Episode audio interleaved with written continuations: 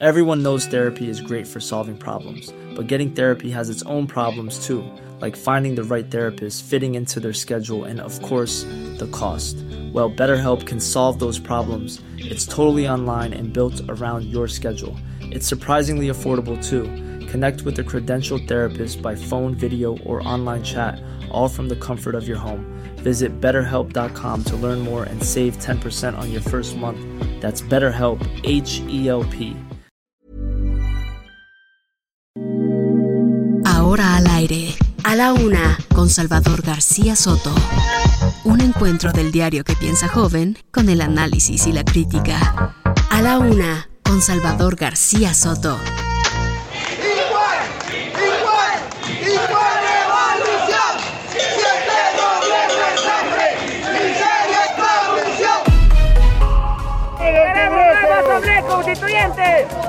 ¡Abajo los grandes monopolios! Ningún foro cívico. Mi, mi estómago no entiende de foro cívico. ¿A favor? 31 a favor. El llamado a todas y a todos los legisladores es a que hagan historia. Semanas con resultados. En el caso de Alfonso Margarito Martínez Esquivel, reportero gráfico freelance de eh, falleció en Tijuana, Baja California, el 17 de enero. Pues como ustedes saben, hay 10 detenidos y 3 vinculados a proceso. Yo no tengo ninguna vinculación más que de respeto con el fiscal Germanero. Yo le diría a ese juez que haga justicia, que hagamos un debido proceso para que él tenga la oportunidad que no le dio a Hugo.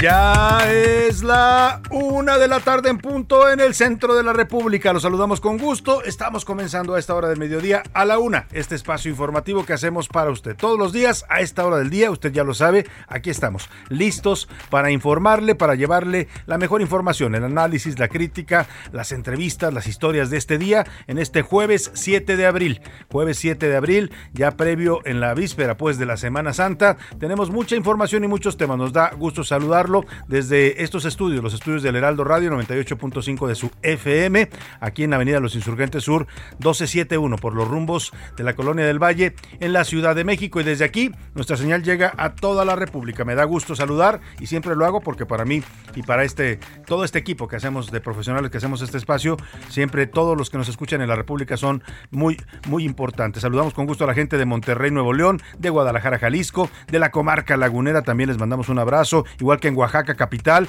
en Tampico, Tamaulipas, en el istmo de Tehuantepec, en Tijuana, Baja California, allá en la frontera norte, en Tuxtla Gutiérrez, Chiapas, en el sur del país. Eh, también saludamos con gusto a todos los paisanos y a todos los estadounidenses, también ciudadanos estadounidenses que nos escuchen a través de las frecuencias que tenemos en el territorio de la Unión Americana, en McAllen y en Brosville, Texas. Saludamos con gusto a toda la gente que nos escucha en esta frontera. También desde ahí, desde estas dos ciudades tejanas, llegamos hasta Matamoros y Reynosa, las ciudades que son contraparte mexicana. Y más adelante, en San Antonio, también en Texas, saludamos a la gente a través de Now Media Radio San Antonio 1520 de AM y en Chicago, Illinois, allá en la zona de los Grandes Lagos, a toda la gente que nos sintoniza a través de Now Media Radio Chicago en el 102.9 de su FM. Estamos listos para llevarle, le decía, la mejor información y los mejores temas importantes que están ocurriendo en este día. Eh, bueno, pues deseo que este jueves, ya vísperas de las vacaciones, ya huele a vacaciones el ambiente, porque muchos, bueno, los niños van a salir a partir de, mañana, algunos ya desde hoy, ¿eh? hay escuelas que ya desde hoy se tomaron el periodo vacacional, pero bueno, la mayoría oficialmente concluye mañana eh, para eh, entrar al periodo de vacaciones de Semana Santa, que son dos semanas para los estudiantes. En el trabajo, pues yo espero que usted tenga algunos días de asueto en esta Semana Santa, que se pueda ir a disfrutar, a relajar a donde usted decida. Y bueno, vamos a desear que en este día vaya todo bien para usted, que en este jueves, por lo pronto, todo se vaya resolviendo tal y como usted se lo ha previsto, que todos sus pendientes tengan una buena solución y si hay algún problema, algún contratiempo, ánimo, ánimo que todavía nos queda la mitad de este día y bueno, lo que va, vienen de las vacaciones para resolver cualquier problema. Así es que empiece a relajarse y ya sabe, como dicen por ahí los proverbios chinos, si su problema tiene solución, para qué se preocupa y si no la tiene, pues también para qué se preocupa. Vámonos ahora sí a los temas que le tengo preparados en este jueves, 26 grados centígrados la temperatura aquí en la capital de la República, hace calorcito, hemos tenido ya noches y días calurosos, muy soleados en la Ciudad de México. Es importante que usted se mantenga hidratado, que utilice bloqueador solar cuando salga a la calle, que no se exponga tanto al sol. Y vamos ahora sí a los temas, a debate. Llegó el, el día, llegó la hora de las definiciones en la Suprema Corte de Justicia de la Nación. Comenzó a discutirse hace un par de horas, al filo de las 11 de la mañana, la ley eléctrica del presidente López Obrador. Es la ley reglamentaria de la industria eléctrica que propone modificar las reglas del mercado eléctrico en México. Es eh, el, el antecedente pues de esta reforma constitucional que ahora se discute en el Congreso. Hoy se decide si la Corte la valida la deja eh, legitimada como una, una, ley constitucional o si como lo demandaron senadores de oposición, el gobierno de Colima y la eh, Comisión Federal de Competencia, pues si la declaran inconstitucional. ¿Qué va a pasar en la Corte? Pues hay todo tipo de versiones. ¿eh? Ahora muchos dicen que viene el fallo en contra, otros dicen que viene a favor. La verdad es que en este momento nadie podría saberlo, pero sí hay mucha tensión, ha habido tensión y presiones en torno a este tema en la Suprema Corte de todos lados. ¿eh? Ayer hablaba con un par de ministros y me decían, a ver, sí, las presiones del gobierno, del, del, Palacio Nacional, están a todo lo que dan, pero también del otro lado, de la oposición, de los empresarios, bueno, hasta los hilos del tío Sam se andan moviendo por ahí, ¿no? Desde Estados Unidos también se han metido a este tema porque es un tema que ya lo dijeron ellos, para ellos es un asunto de interés económico porque puede afectar sus inversiones en el país hasta por 10 mil millones de dólares. Vamos a estar pendientes de lo que decidan los ministros, están empezando los posicionamientos, los debates, le voy a ir diciendo cómo se están pronunciando los ministros. Y bueno, pues voy a tener todos los detalles de lo que ocurra, eh, si nos toca en vivo, quién sabe, porque han declarado que la sesión pues va es a morir, ¿eh? hasta que no terminen todos los, los posicionamientos y se someta a votación, pero ya le estaré yo reportando lo que está ocurriendo en estos momentos en desarrollo en el Palacio de Justicia Federal, la sede de la Suprema Corte de Justicia de la Nación. Y volver al pasado, como en aquella película, mientras tanto, ayer en la maquinaria política de Morena se activó en el país. Hubo un mitin en el momento de la revolución que de pronto si usted veía la imagen, podía tener un déjà vu, podía pensar que estábamos en la época del PRI de los 70 ¿no? De Fidel Velázquez acarreando gente, no, pero no, era Morena, era la jefa de gobierno Claudia Sheinbaum, el dirigente nacional de Morena y algunos otros que se colaron por ahí para, dijeron, apoyar la reforma eléctrica. Estuvo muy raro el asunto porque originalmente este mitin lo habían convocado para promover la revocación de mandato, pero como el INE los empezó a sancionar, porque ya sabe usted, está prohibido por la ley que anden haciendo promoción de la consulta de revocación, le cambiaron para apoyar la reforma eléctrica de López Obrador y llenaron, llenaron con camiones y camiones y camiones de gente que llegaba acarreada al Monumento a la Revolución eh, con pancartas, con gritos de apoyo al presidente López Obrador. Ahí estuvo encabezando la jefa de gobierno, como en las épocas priistas. Pues dicen que están transformando al país, pero lo están transformando pues para atrás a una versión que la historia ya había superado en este país, pero que está volviendo muy, muy con una copia bastante fiel ahora de Morena y el viejo PRI.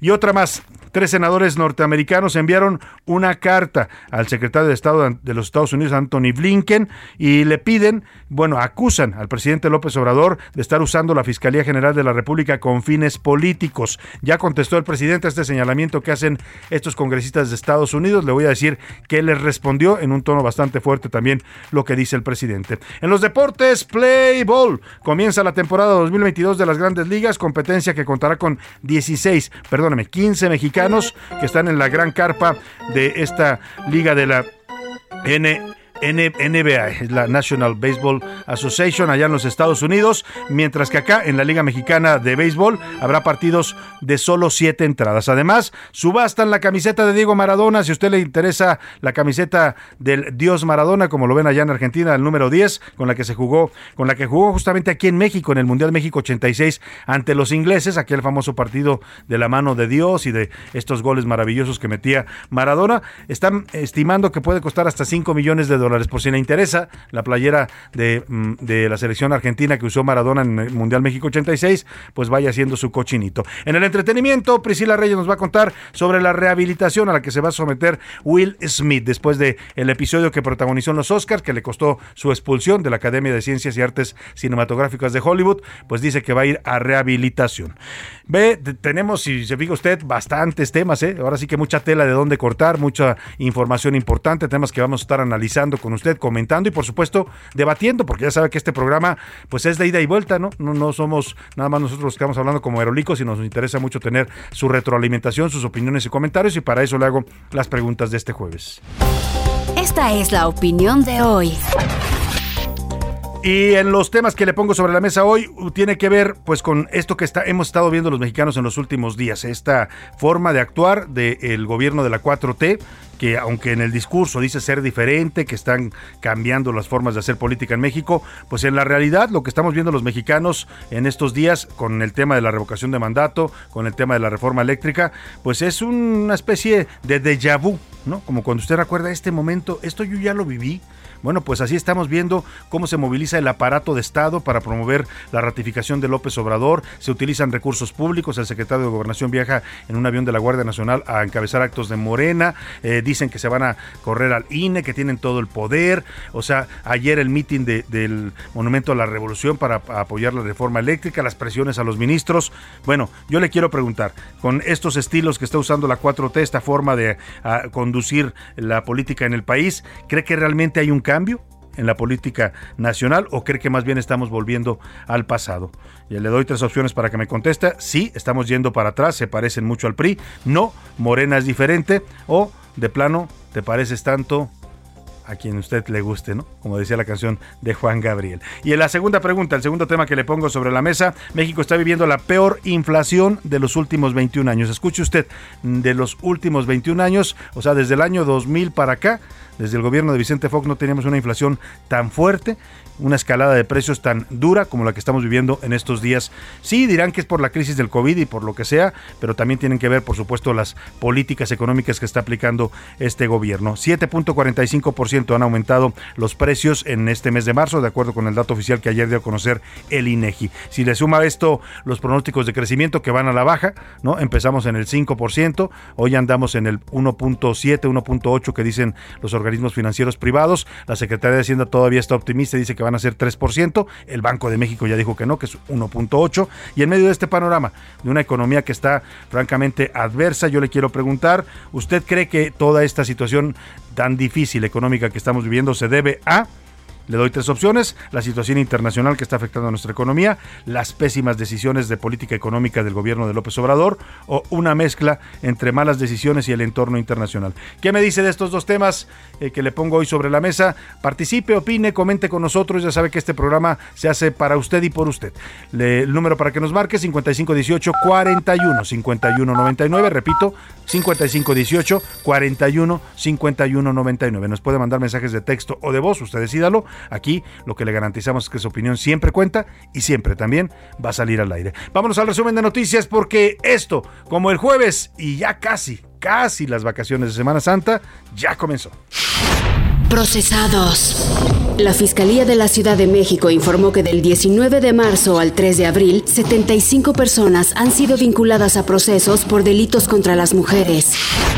A secas. Vecinos de la colonia Alianza Popular Revolucionaria en la alcaldía Coyoacán denunciaron que desde hace más de un mes no han recibido el servicio de agua, pero sí se les cobra. Tráfico. La Brigada de Vigilancia Animal de la Ciudad de México informó que en lo que va del 2022, más de 80 animales exóticos han sido rescatados en diversos inmuebles de la capital. Violencia. El secretario general del Comité Directivo del PAN en el Estado de México, Juan Bosco Rivero Perea, fue asesinado ayer por la noche en la puerta de su casa. Castigo.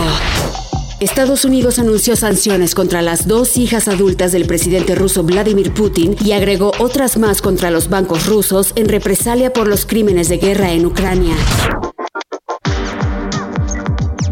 Una de la tarde con 13 minutos, vamos a la información. Y ya le contaba, ya le contaba que en la Suprema Corte de Justicia está en estos momentos ya la sesión en la que se va a definir y a discutir si la ley eléctrica, la ley de la industria eléctrica que propuso el presidente López Obrador, que aprobó la mayoría de Morena, eh, se valida si es declarada constitucional y entra en vigor que sería la consecuencia inmediata de este fallo, o si la mayoría de ministros dice que esta ley es inconstitucional, tal y como lo plantearon los quejosos en esta, en esta acción de inconstitucionalidad, que son senadores de oposición, el gobierno del estado de Colima y también la Comisión Federal de Competencia. Eh, pues eh, no se sabe por dónde viene, hay versiones, ¿eh? yo le puedo decir que hay versiones desde el martes, cuando se suspendió la sesión a las 2 de la tarde, se hablaba de que venía en contra, que venía un fallo adverso a la ley del presidente López Obrador, por eso que la suspendieron, porque ya se habían pronunciado tres ministros, o sea, haga usted cuenta, son 11 ministros. Para que la ley sea declarada válida se requieren cuatro votos a favor del proyecto.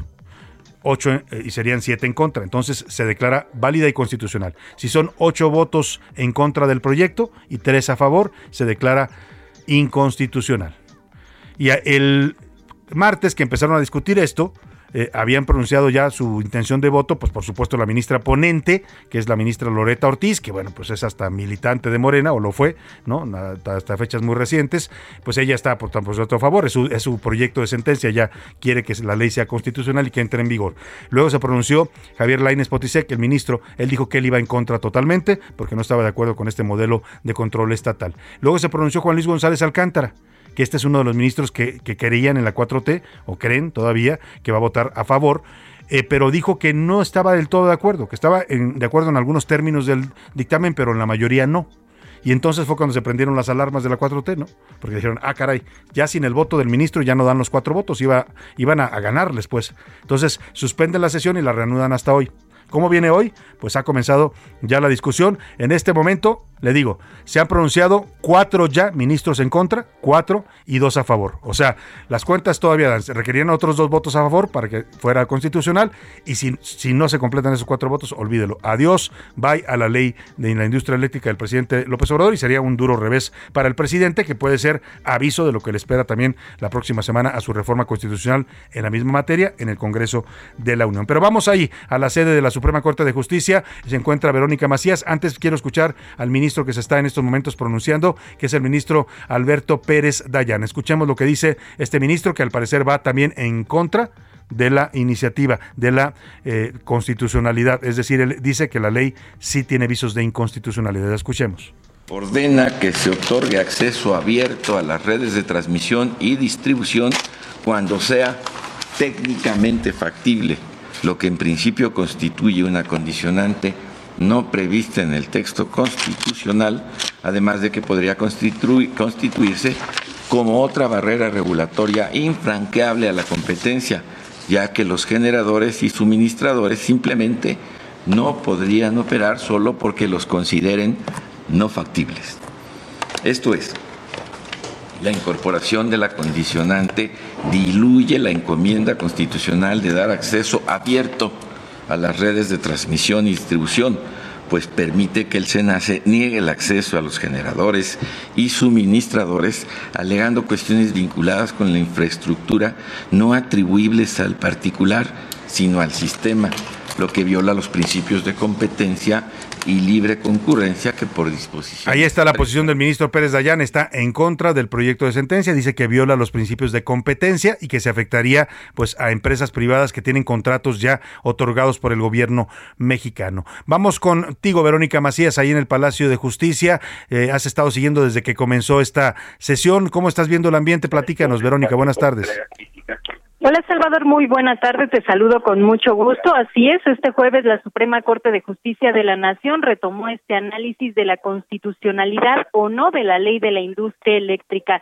Los ministros Alberto Javier Lainez, Jorge Pardo Rebolledo, Norma Lucía Piña, Margarita Ríos Farjat, Yasmín Esquivel y en este momento Alberto Pérez Dayán han dado sus posicionamientos respecto a la controversia constitucional impulsada por senadores de oposición todos ellos han coincidido o la gran mayoría en que esta norma impugnada restringe la libre competencia y también impulsa el desarrollo no impulsa el desarrollo de la energía limpia, por, el contrario, es eh, empuja esta dependencia de las energías fósiles. La ministra Norma Lucía Piña y Margarita Ríos Farjat afirmaron que el debate debe centrarse en el marco de la Constitución vigente, es decir, verificar el respeto de las normas y no en cuál modelo eléctrico es el mejor del país. La ministra Yasmín Esquivel también está pues emitiendo esta postura a favor del proyecto. Ahí ya afirma que pues lo que se pretende con esta norma es poner piso parejo a los privados y a la Comisión Federal de Electricidad en la generación de la electricidad. Este lunes, como bien eh, comentaste, inició el debate, pero el ministro presidente Arturo Saldívar levantó la sesión y se pospuso para este jueves, en que se prevé pues un debate bastante largo, pero que ya quede resuelto el tema en el máximo tribunal. Como bien comentaste, Salvador, pues eh, Margarita Ríos se pronunció parcialmente a favor, la ministra Yasmín a favor del proyecto, Javier Lain en contra, Jorge Pardo en contra, Norma Lucía Piña en contra también y el ministro Alberto Pérez Dayán, quien es quien ahorita está dando su posicionamiento también en contra del proyecto, así que esperamos todavía una sesión bastante larga para que se resuelva de una vez este tema en el máximo tribunal del país, Salvador. Y dicen, Verónica, que es a morir, ¿no? Hasta que, ahora sí que hasta que terminen de discutir todo y hasta que se pueda someter ya la votación. Así es, el lunes el ministro presidente dijo que el día de hoy quedaba totalmente resuelto, se lleven las horas que se lleven aquí en el máximo tribunal. Bueno, pues vamos a estar muy pendientes contigo. Si ocurre algo importante en estas siguientes dos horas, estaremos consultándote y iremos contigo ahí al Palacio de Justicia, Verónica. Claro que sí, pendiente. Muchas gracias a Verónica Macías por su audio. Vamos a escuchar parte de lo que ya posicionó, ya dijo la ministra Margarita Ríos Farjat. Es importante, es importante eh, la posición de la ministra Ríos Farjat porque ella es una de las de las cuatro ministras, eh, con ministras y ministros nombrados en este gobierno en teoría, ella votaba a favor de la 4T, pero hace rato que ella comenzó a tomar posiciones más independientes. Acá por eso es interesante estar pendiente de cómo viene el voto de Margarita Ríos Farjat. Se declaró parcialmente a favor, pero no del todo, no en todos los términos de este proyecto de sentencia de la ministra Loreta Ortiz. Escuchemos parte de lo que dijo la ministra Margarita Ríos Farjat. Para algunos, sanear una industria promueve la competitividad. Para otros, el modo de hacerlo pudiera desestabilizar las condiciones de confianza necesarias para que esa competitividad florezca. Por eso creo en la importancia de los órganos reguladores porque son los responsables directos de encaminarnos hacia los objetivos constitucionales a partir de su bagaje de conocimientos técnicos y de la fortaleza de su diseño constitucional y además de estar de la experiencia de estar lidiando justamente en el terreno de batalla con todas las presiones, las incertidumbres, los datos duros manteniendo firme la Rectoría Económica del Estado, considero que debe dársele deferencia al órgano regulador para que elija, con el apoyo de otras entidades técnicas, de entre las alternativas posibles que tenga, de acuerdo con el marco jurídico, la más acorde al escenario concreto y a los intereses constitucionales que son intereses de todos. De hecho, y solo como comentario al margen, desde mi primera intervención en este pleno el 6 de enero de 2020, dije que hay tres características de los estados democráticos donde interactúan mejor y más visiblemente los poderes judiciales, y que son la fragmentación política, la movilización social y un estado regulador. Entonces, mi revisión de este proyecto es respetuosamente a la luz de este parámetro, fincado en la Constitución y en sus reformas a los artículos 25, 27 y 28.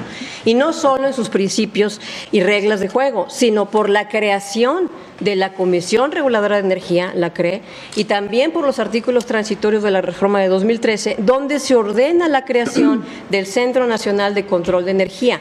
pues ahí está lo que está, lo que posicionó ya esta, esta, este eh, mensaje de la Margarita Ríos Barjat fue de los primeros que se dieron y bueno, interesante, ¿eh? porque ella dice, sí, por un lado coincido con el, con, el, con el proyecto de sentencia de Loreto Ortiz en cuanto a que el Estado debe regir la electricidad, debe ser considerado un, eh, una industria estratégica para el país, sí la rectoría del Estado, pero no que se afecte la competitividad. Eh, e incluso ella se pronuncia a favor de que se mantengan órganos como la Comisión Reguladora de Energía, la CRE, y el CENACE, el Centro Nacional de Control Energético, dos órganos que propone eh, eliminar esta, eh, esta iniciativa. O sea, la iniciativa propone eliminar esos órganos reguladores para que solo la CFE sea la que mande, la que nada más sus chicharrones truenen pues en la generación y venta de energía eléctrica en México. Entonces, pues por lo que posicionó la ministra, se puede entender que no va a ir a favor. ¿eh? Y es importante este voto, ya se lo explicaba por qué. Vámonos a otro tema rápidamente.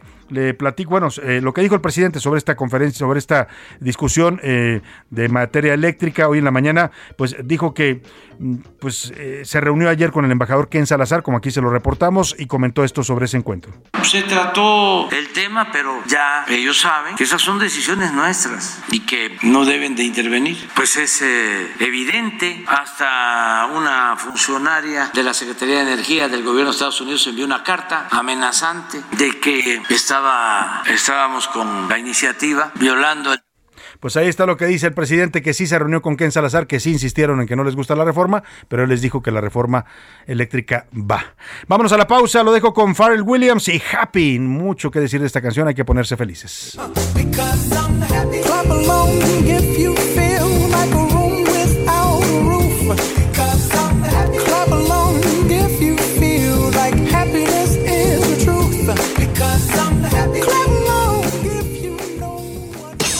Escuchas a la una con Salvador García Soto. En un momento regresamos. Sigue escuchando a la una con Salvador García Soto. Ahora, la rima de Valdés. O de Valdés, la rima. Me acordé yo de un changarro que hace tiempo que no escucho. Son dos años a lo mucho de semejante cacharro es el insabi y que agarro y que intento hacer memoria. Ha quedado como escoria este supuesto instituto. ¿Dónde quedó? Yo discuto. Descanse en su santa gloria. Iba a ser una gran cosa, iba a ayudar a la gente, mas de pronto, de repente, su presencia fue fangosa. Vaya cosa sospechosa. ¿Dónde quedó la bolita? Ni el niño ni la abuelita conocerán el Insabi. Y la respuesta, ¿quién sabe? La lucha fue muy poquita. Y el Banco del Bienestar, con sucursales, millones, pues hicieron papelones porque ¿dónde van a estar? Para acabarla de amolar, nadie sabe, nadie supo que se la llevó el chamuco a esa gran institución. Como a todo en la nación, yo me quejo como ruco.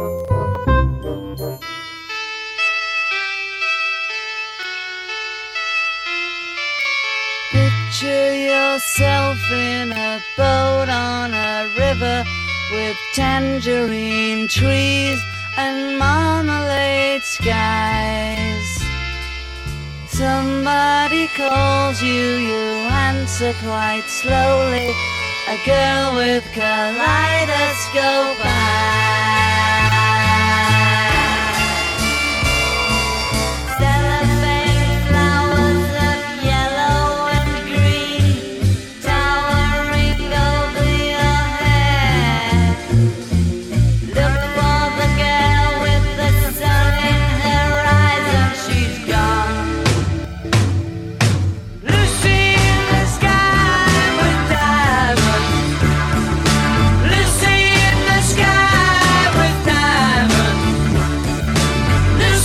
De la tarde con 32 minutos. Regresamos con Lucy en el cielo de diamantes, esta gran canción de los Beatles, de su época pues más viajada, ¿no? Este disco que muchos interpretaban como un viaje eh, eh, eh, relacionado con las drogas, una cosa astral, con el LCD, ¿no? Porque a algunos se le ven las, siglas de Lucy in the Sky with Diamonds en LCD. En fin, el caso es que fue una gran época de los Beatles, hicieron algunas de sus canciones y producciones más memorables y esta es una de ellas, el álbum del año y álbum contemporáneo del año en 1968, así fue declarado por los premios Grammy, el Sgt. Paper Lonely Hearts Club para muchos, para sí, muchos de los fanáticos, uno de los mejores álbumes sin duda en la historia de esta agrupación que pasa el tiempo y sigue vigente. Escuchemos un poco más de los Beatles y seguimos con más información en A la Una.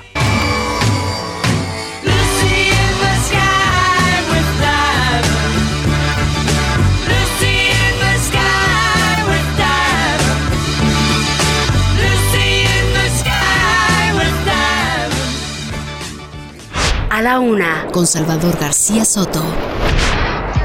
Una de la tarde, 33 minutos. Seguimos con el tema eléctrico porque sin duda, sin duda es el tema de hoy y está, pues ya le platicaba lo que está aconteciendo en la Suprema Corte de Justicia de la Nación.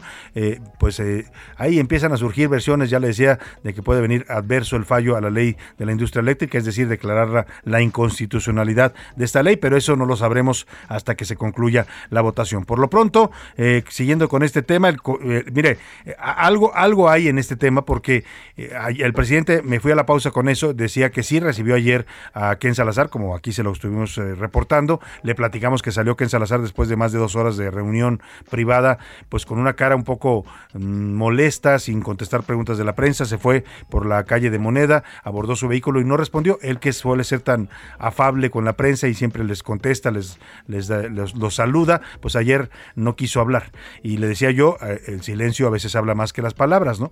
Y hoy el presidente lo confirma, dice que fue una reunión pues eh, no, no necesariamente tersa en la que otra vez Estados Unidos insistió en que hiciera cambios a su a su reforma eh, a su reforma constitucional en materia eléctrica. El presidente les volvió a decir, según lo que usted escuchó del propio mandatario, que no, que es un tema de soberano de México y que ahí sí no va a ceder. Y mire, pues algo algo debe estar pasando porque el propio presidente hoy dijo que sí puede hacer algunos cambios a su iniciativa. O sea, está el panorama tan adverso y yo creo que no han conseguido los votos, ¿no? Ayer, ayer o antier bloqueaba el presidente diciendo, no, yo sé que hay varios diputados y, eh, del PRI, del PAN que se van a revelar, pero lo que yo he estado sondeando y lo que se dice dentro de esas bancadas es que no, ¿eh? que están firmes en que no le van a dar ni un voto y seguramente esto es así porque el presidente hoy dice que sí, tal vez harían cambios a la iniciativa. El propio coordinador de Morena en San Lázaro, Ignacio Mier, confirmó que a las seis de la tarde hoy se presenta la iniciativa de Morena, PT y el Partido Verde, la que se va a discutir el próximo miércoles 11 de abril, el miércoles santo. Y escuche, la reforma eléctrica, eh, esta reforma eléctrica tal y como está, mantiene incertidumbre eh, por inversiones que ya están en México, inversiones del sector eléctrico por al menos 23 mil millones de dólares. Ayer hablábamos de las inversiones estadounidenses, las que reportó la, eh, la Casa Blanca, que son 10 mil millones. Bueno, pues súmele a esas las europeas, las canadienses, las de otros países, las de también empresarios mexicanos que están en ese sector de la electricidad y suman 23 mil millones de dólares, la mayoría de ellos de capital de origen europeo y estadounidense. Incluso ya se pronunció también ayer ayer o antier lo hizo también el ministro Justin Trudeau, ministro, primer ministro de Canadá, en un mensaje en el que dijo, vamos a defender con todo las inversiones canadienses en México, no estamos de acuerdo con que se afecten eh, los contratos de estas inversiones, y hoy lo hace el embajador de la Unión Europea, aquí en México, Gautier Mignot, dijo que las empresas de su continente tienen invertidos 13 mil millones de dólares en el sector energético de México y por supuesto, pues no les gusta esta propuesta que puede afectar esa inversión. Nosotros ya hemos manifestado eh, nuestras preocupaciones, que en realidad son muy similares a las que ha expresado Estados Unidos, pero también muchos otros países socios de México, eh, no solamente la Unión Europea y Estados Unidos, muchos países de Europa, de Asia, de Oceania, eh, comparten esa misma preocupación. Y ahí el tema no es meternos en, en, contra o a favor de la reforma o si México tiene que reformar o no, eso le, le compite a México.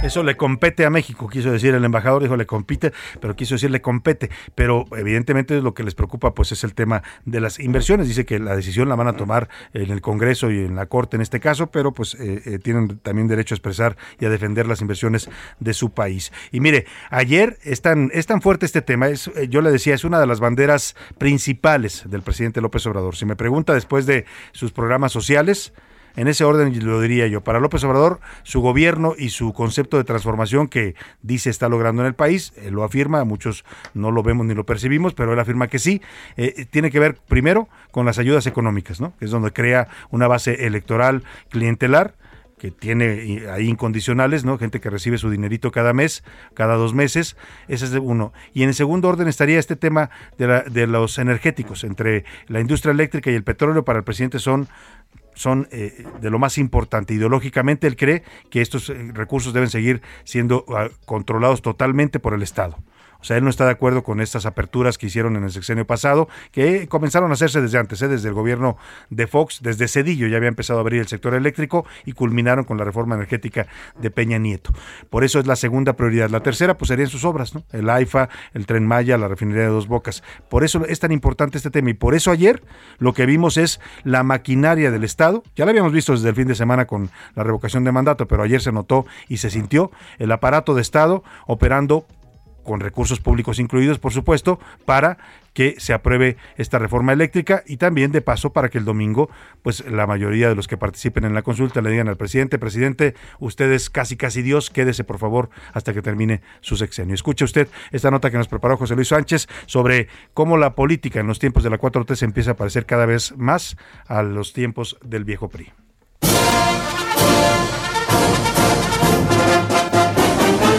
No, no es un evento priista, ni mucho menos hemos regresado a los años 70. Se trata de nada más y nada menos que de la maquinaria gubernamental de la 4T, que ayer trabajó a marchas forzadas para empujar y presionar tanto a ministros como a legisladores para que echen para adelante la reforma eléctrica del presidente López Obrador. Primero, el secretario de Gobernación, Adán Augusto López, a quien vemos cada vez con más frecuencia en eventos públicos y partidistas muy echado para adelante. El segundo al mando del gobierno federal fue captado en la estación Zócalo del metro. Aunque fue cuestionado hacia dónde iba, en realidad la pregunta era de dónde venía. El tabasqueño sostuvo un encuentro con ministros de la Corte que hoy discuten la constitucionalidad de la ley eléctrica. ¿A dónde va, secretario? Voy a tomar el metro. ¿Para dónde? ¿Pero a dónde va? A tomar el metro. Minutos antes, en Palacio Nacional, Ken Salazar, embajador de Estados Unidos en México, hacía una visita al presidente. Tras una hora de reunión privada, el representante estadounidense salió sin decir una sola palabra. Señor Ken. Embajador, nos regala un minuto. Ken. Embajador. En otro plano y ya por la tarde, la jefa de gobierno de la Ciudad de México, Claudia Sheinbaum, pidió el día laboral, pero no para descansar, sino para organizar un mitin en el Monumento a la Revolución.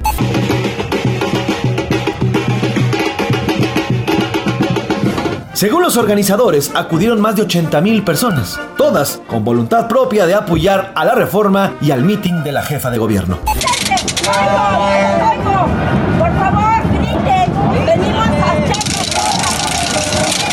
En camiones bien formaditos, los obradoristas y seguidores de la llamada 4T acudieron a escuchar a la jefa de gobierno, quien incluso dio un discurso. El modelo neoliberal acabó con los sectores energéticos y se puede otro camino. Es lo que propone el presidente Andrés Manuel López Obrador, fortalecer a la Comisión Federal de Electricidad. Y mientras la matraca sonaba en el Monumento a la Revolución, el presidente macaneaba en el parque de tranviarios de la alcaldía Iztapalapa.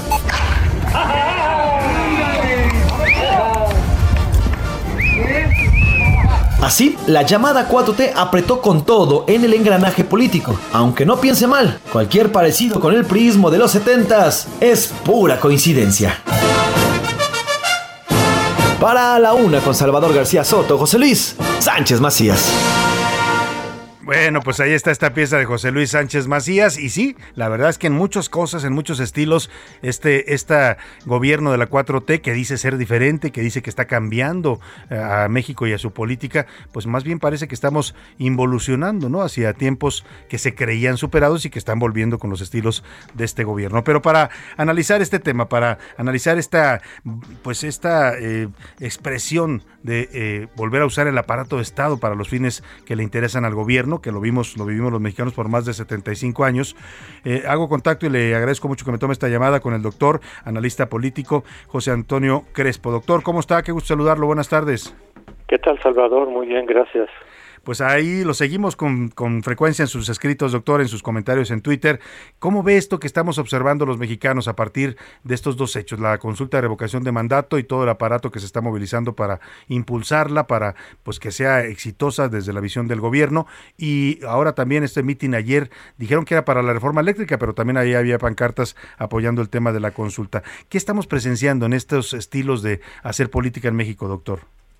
Pues es, como tú lo escribiste, Salvador, es una consulta de Estado, como eran antes las elecciones de Estado, donde ya no se nota la diferencia entre partido y gobierno o Estado, y ahora incluso ya están borrando un poco a poco también la pues la frontera que tiene que haber entre el ejército y el gobierno y el partido porque entonces ya estuvo ahí también presente un el jefe de la Guardia Nacional un militar en un mitin partidista junto con el secretario de Gobernación entonces ese video esas fotografías nos están mostrando que se está borrando otra vez como en los como hace 40 años la frontera entre partido y estado partido y gobierno y como antes de 1946, que se podría estarse partidizando el ejército poco a poco.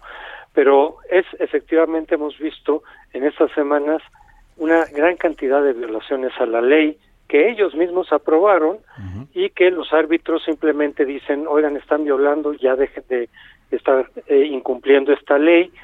Eh, en algunos casos incluso no solamente son infracciones, sino delitos electorales que desde este gobierno ya son delitos graves, con cárcel y todo. Por ejemplo, utilizar recursos públicos para una elección o una consulta es delito grave. Y eso lo hemos estado viendo pues ya desde hace varias semanas.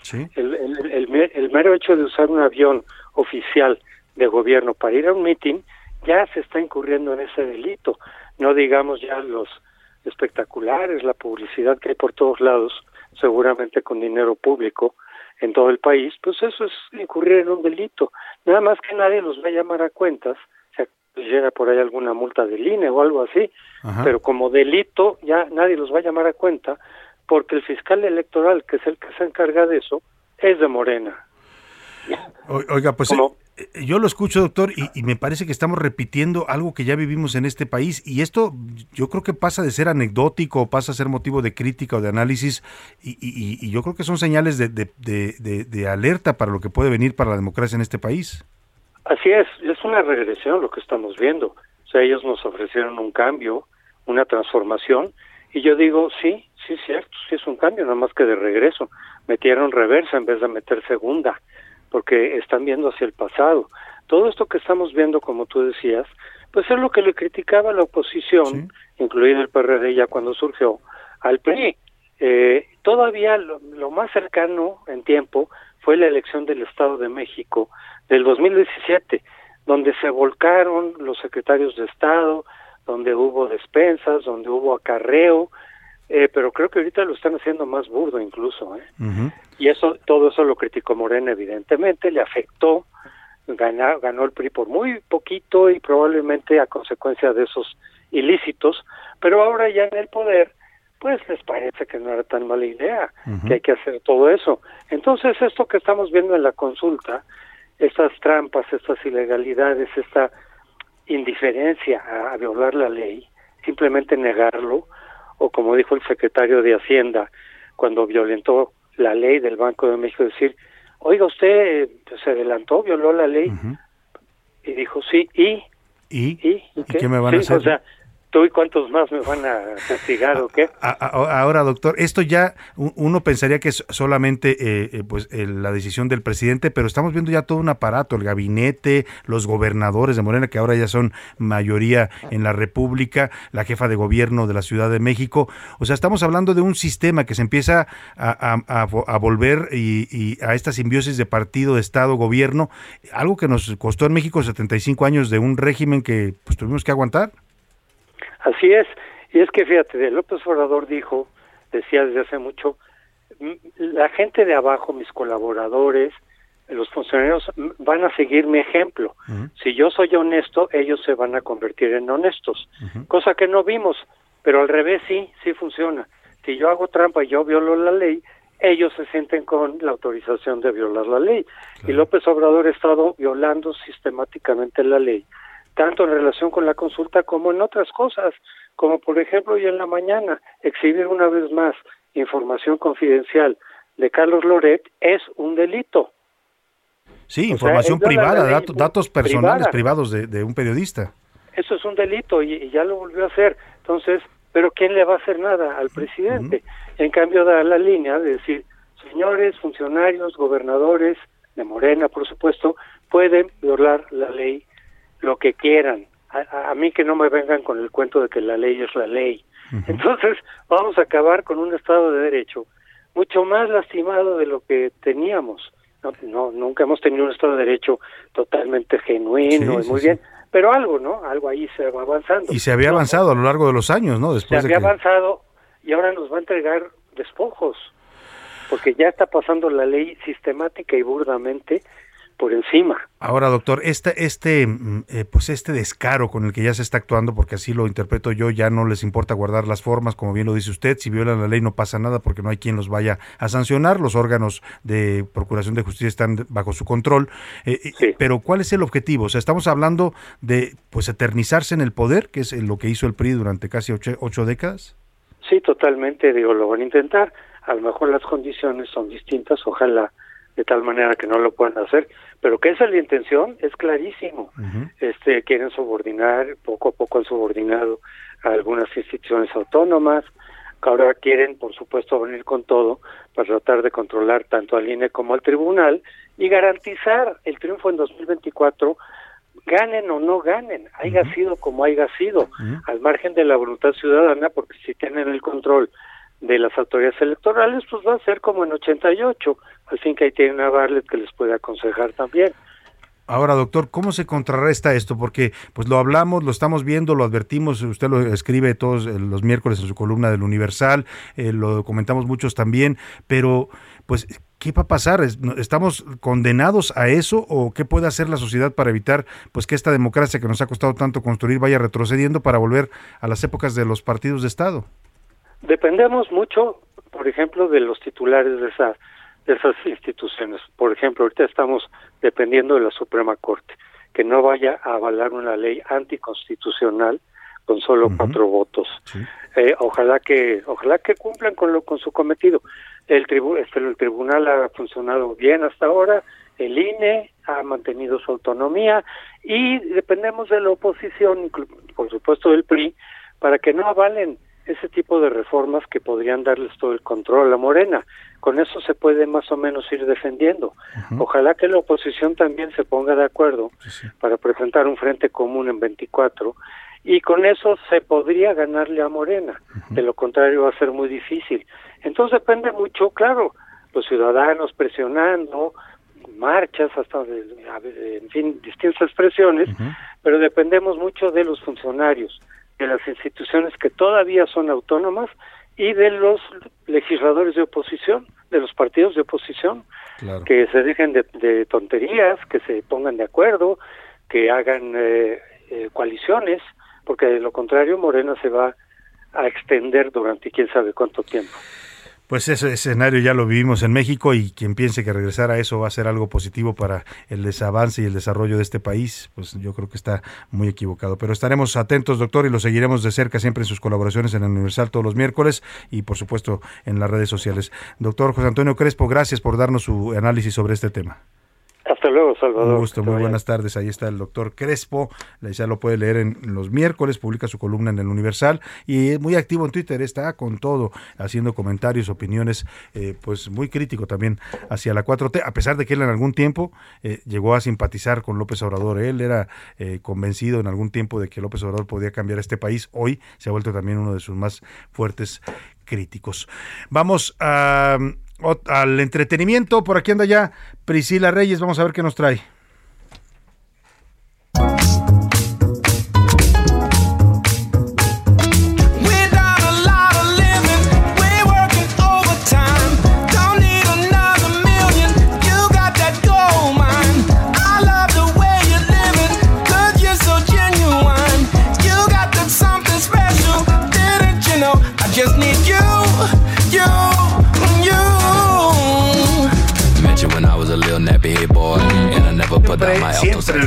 Trae este programa. Siempre. Priscila Reyes. Ay, Que estamos este, escuchando, qué bien suena, ¿eh? Salvador, Estamos, estamos volviendo a escuchar una canción que escuchamos el lunes. ¿Por qué no hacerlo? Pues es John Batiste, el que ganó el mejor artista Claro, del año. oye, pues sí. Lo estamos volviendo a escuchar. ¿Por qué no? The Way You Are. si, el presidente se va a sacar la polilla, dice él, eh, macaneando o tirando béisbol, pues nosotros aquí nos ponemos a bailar, Pues ¿no? sí, a nosotros nos Total, encanta estar bailando. El país ¿eh? está de maravilla, pues el presidente se relaja y se va a tirar batazos porque todo está funcionando muy bien, la economía va bien, Ujú, el- la todo- seguridad Estamos perfecta, como Dinamarca, no hay feminicidios, ¿no? No, Casi, no hay casi. feminicidios, no, no están matando a periodistas. No, no, no, todo está perfecto. El medio ambiente se está cuidando como nunca en este nunca, gobierno. la selva está creciendo allá en el Uf. sureste mexicano. en se fin. cuida el agua, los mantos acuíferos. Bueno, Pero bueno, a ver, Salvador, oye, este rapidísimo te voy a decir, el, ¿quién, el que de plano de verdad se tuvo que ir a internar, internar a una clínica de rehabilitación para el estrés es Will Smith. O sea, él no se va a jugar béisbol como el presidente. va a él, no, él necesita ir a ingresar a rehabilitación eh, para controlar esa ira. Yo creo que se va a encontrar a Sandra Cuevas, el alcalde. Ahí, de, Hola, ¿cómo estás? ¿No? Puede policías, ser. ¿no? Bueno, pues la verdad es que no lo creo tampoco porque, a ver, ahí les va. Según el diario oficial eh, The Sun, eh, inglés, publican que es un centro súper caro. Y ahí él va a tener que estar como que de manera zen controlando todo lo que está sucediendo en su vida porque sí de verdad se le ha venido encima todo el problema, problemas con la academia, problemas con las nominaciones. Mañana la academia va a tener una junta, ahora sí, esta junta ya va a determinar cuáles van a ser las sanciones para Will Smith. Y le está lloviendo durísimo, Salvador, bajó su po- popularidad, le cancelaron dos proyectos que tenía en puerta, uno en Netflix, porque él firmó un contrato muy adinerado con Netflix y tiene que producir películas. Le quitaron la película que iban a hacer. Eh, también esta cuarta entrega de Policías Rebeldes, Bad Boys, si ustedes se acuerdan, que es una franquicia, también, o sea, se, la- se la van a quitar. Eh, y entonces, pobrecito, o sea, ¿y por, por qué digo pobrecito? Sí fue un hombre violento, hizo un error y todo, pero yo creo que sigue sufriendo por lo que pasó con Jada Pinkett Smith. ¿Se acuerdan ustedes que en 2020 Jada le dijo, pues sí, la verdad es que anduve no nada más con, con alguien, sino con un, con un amigo de tu hijo, o sea, No, todavía más bueno, chavito. un chavito. Y espérate, ¿sabes por qué lo internaron? A mí me parece porque ahora está diciendo Augusto Alsina, que fue este hombre con el que anduvo Jaira, que va a escribir un libro sobre Ay, la Va a revelar relación. todo lo que vivió. Santo Oye, de tocha, Pues Salvador. mira, la verdad es que sí es un error porque es un personaje público, depende de su imagen y si su imagen se ve afectada, Pero aparte, aparte qué imagen. Él tenía una imagen de hay que salir adelante, hay que ser positivos en la vida, hay que uf y se le fue para abajo a Will Smith. bueno, pues ni hablar, se nos acabó la primera hora, Priscila, nos vamos a la pausa y volvemos con más aquí en A la Una. Con Salvador García Soto. En un momento regresamos. Ya estamos de vuelta con A la Una con Salvador García Soto.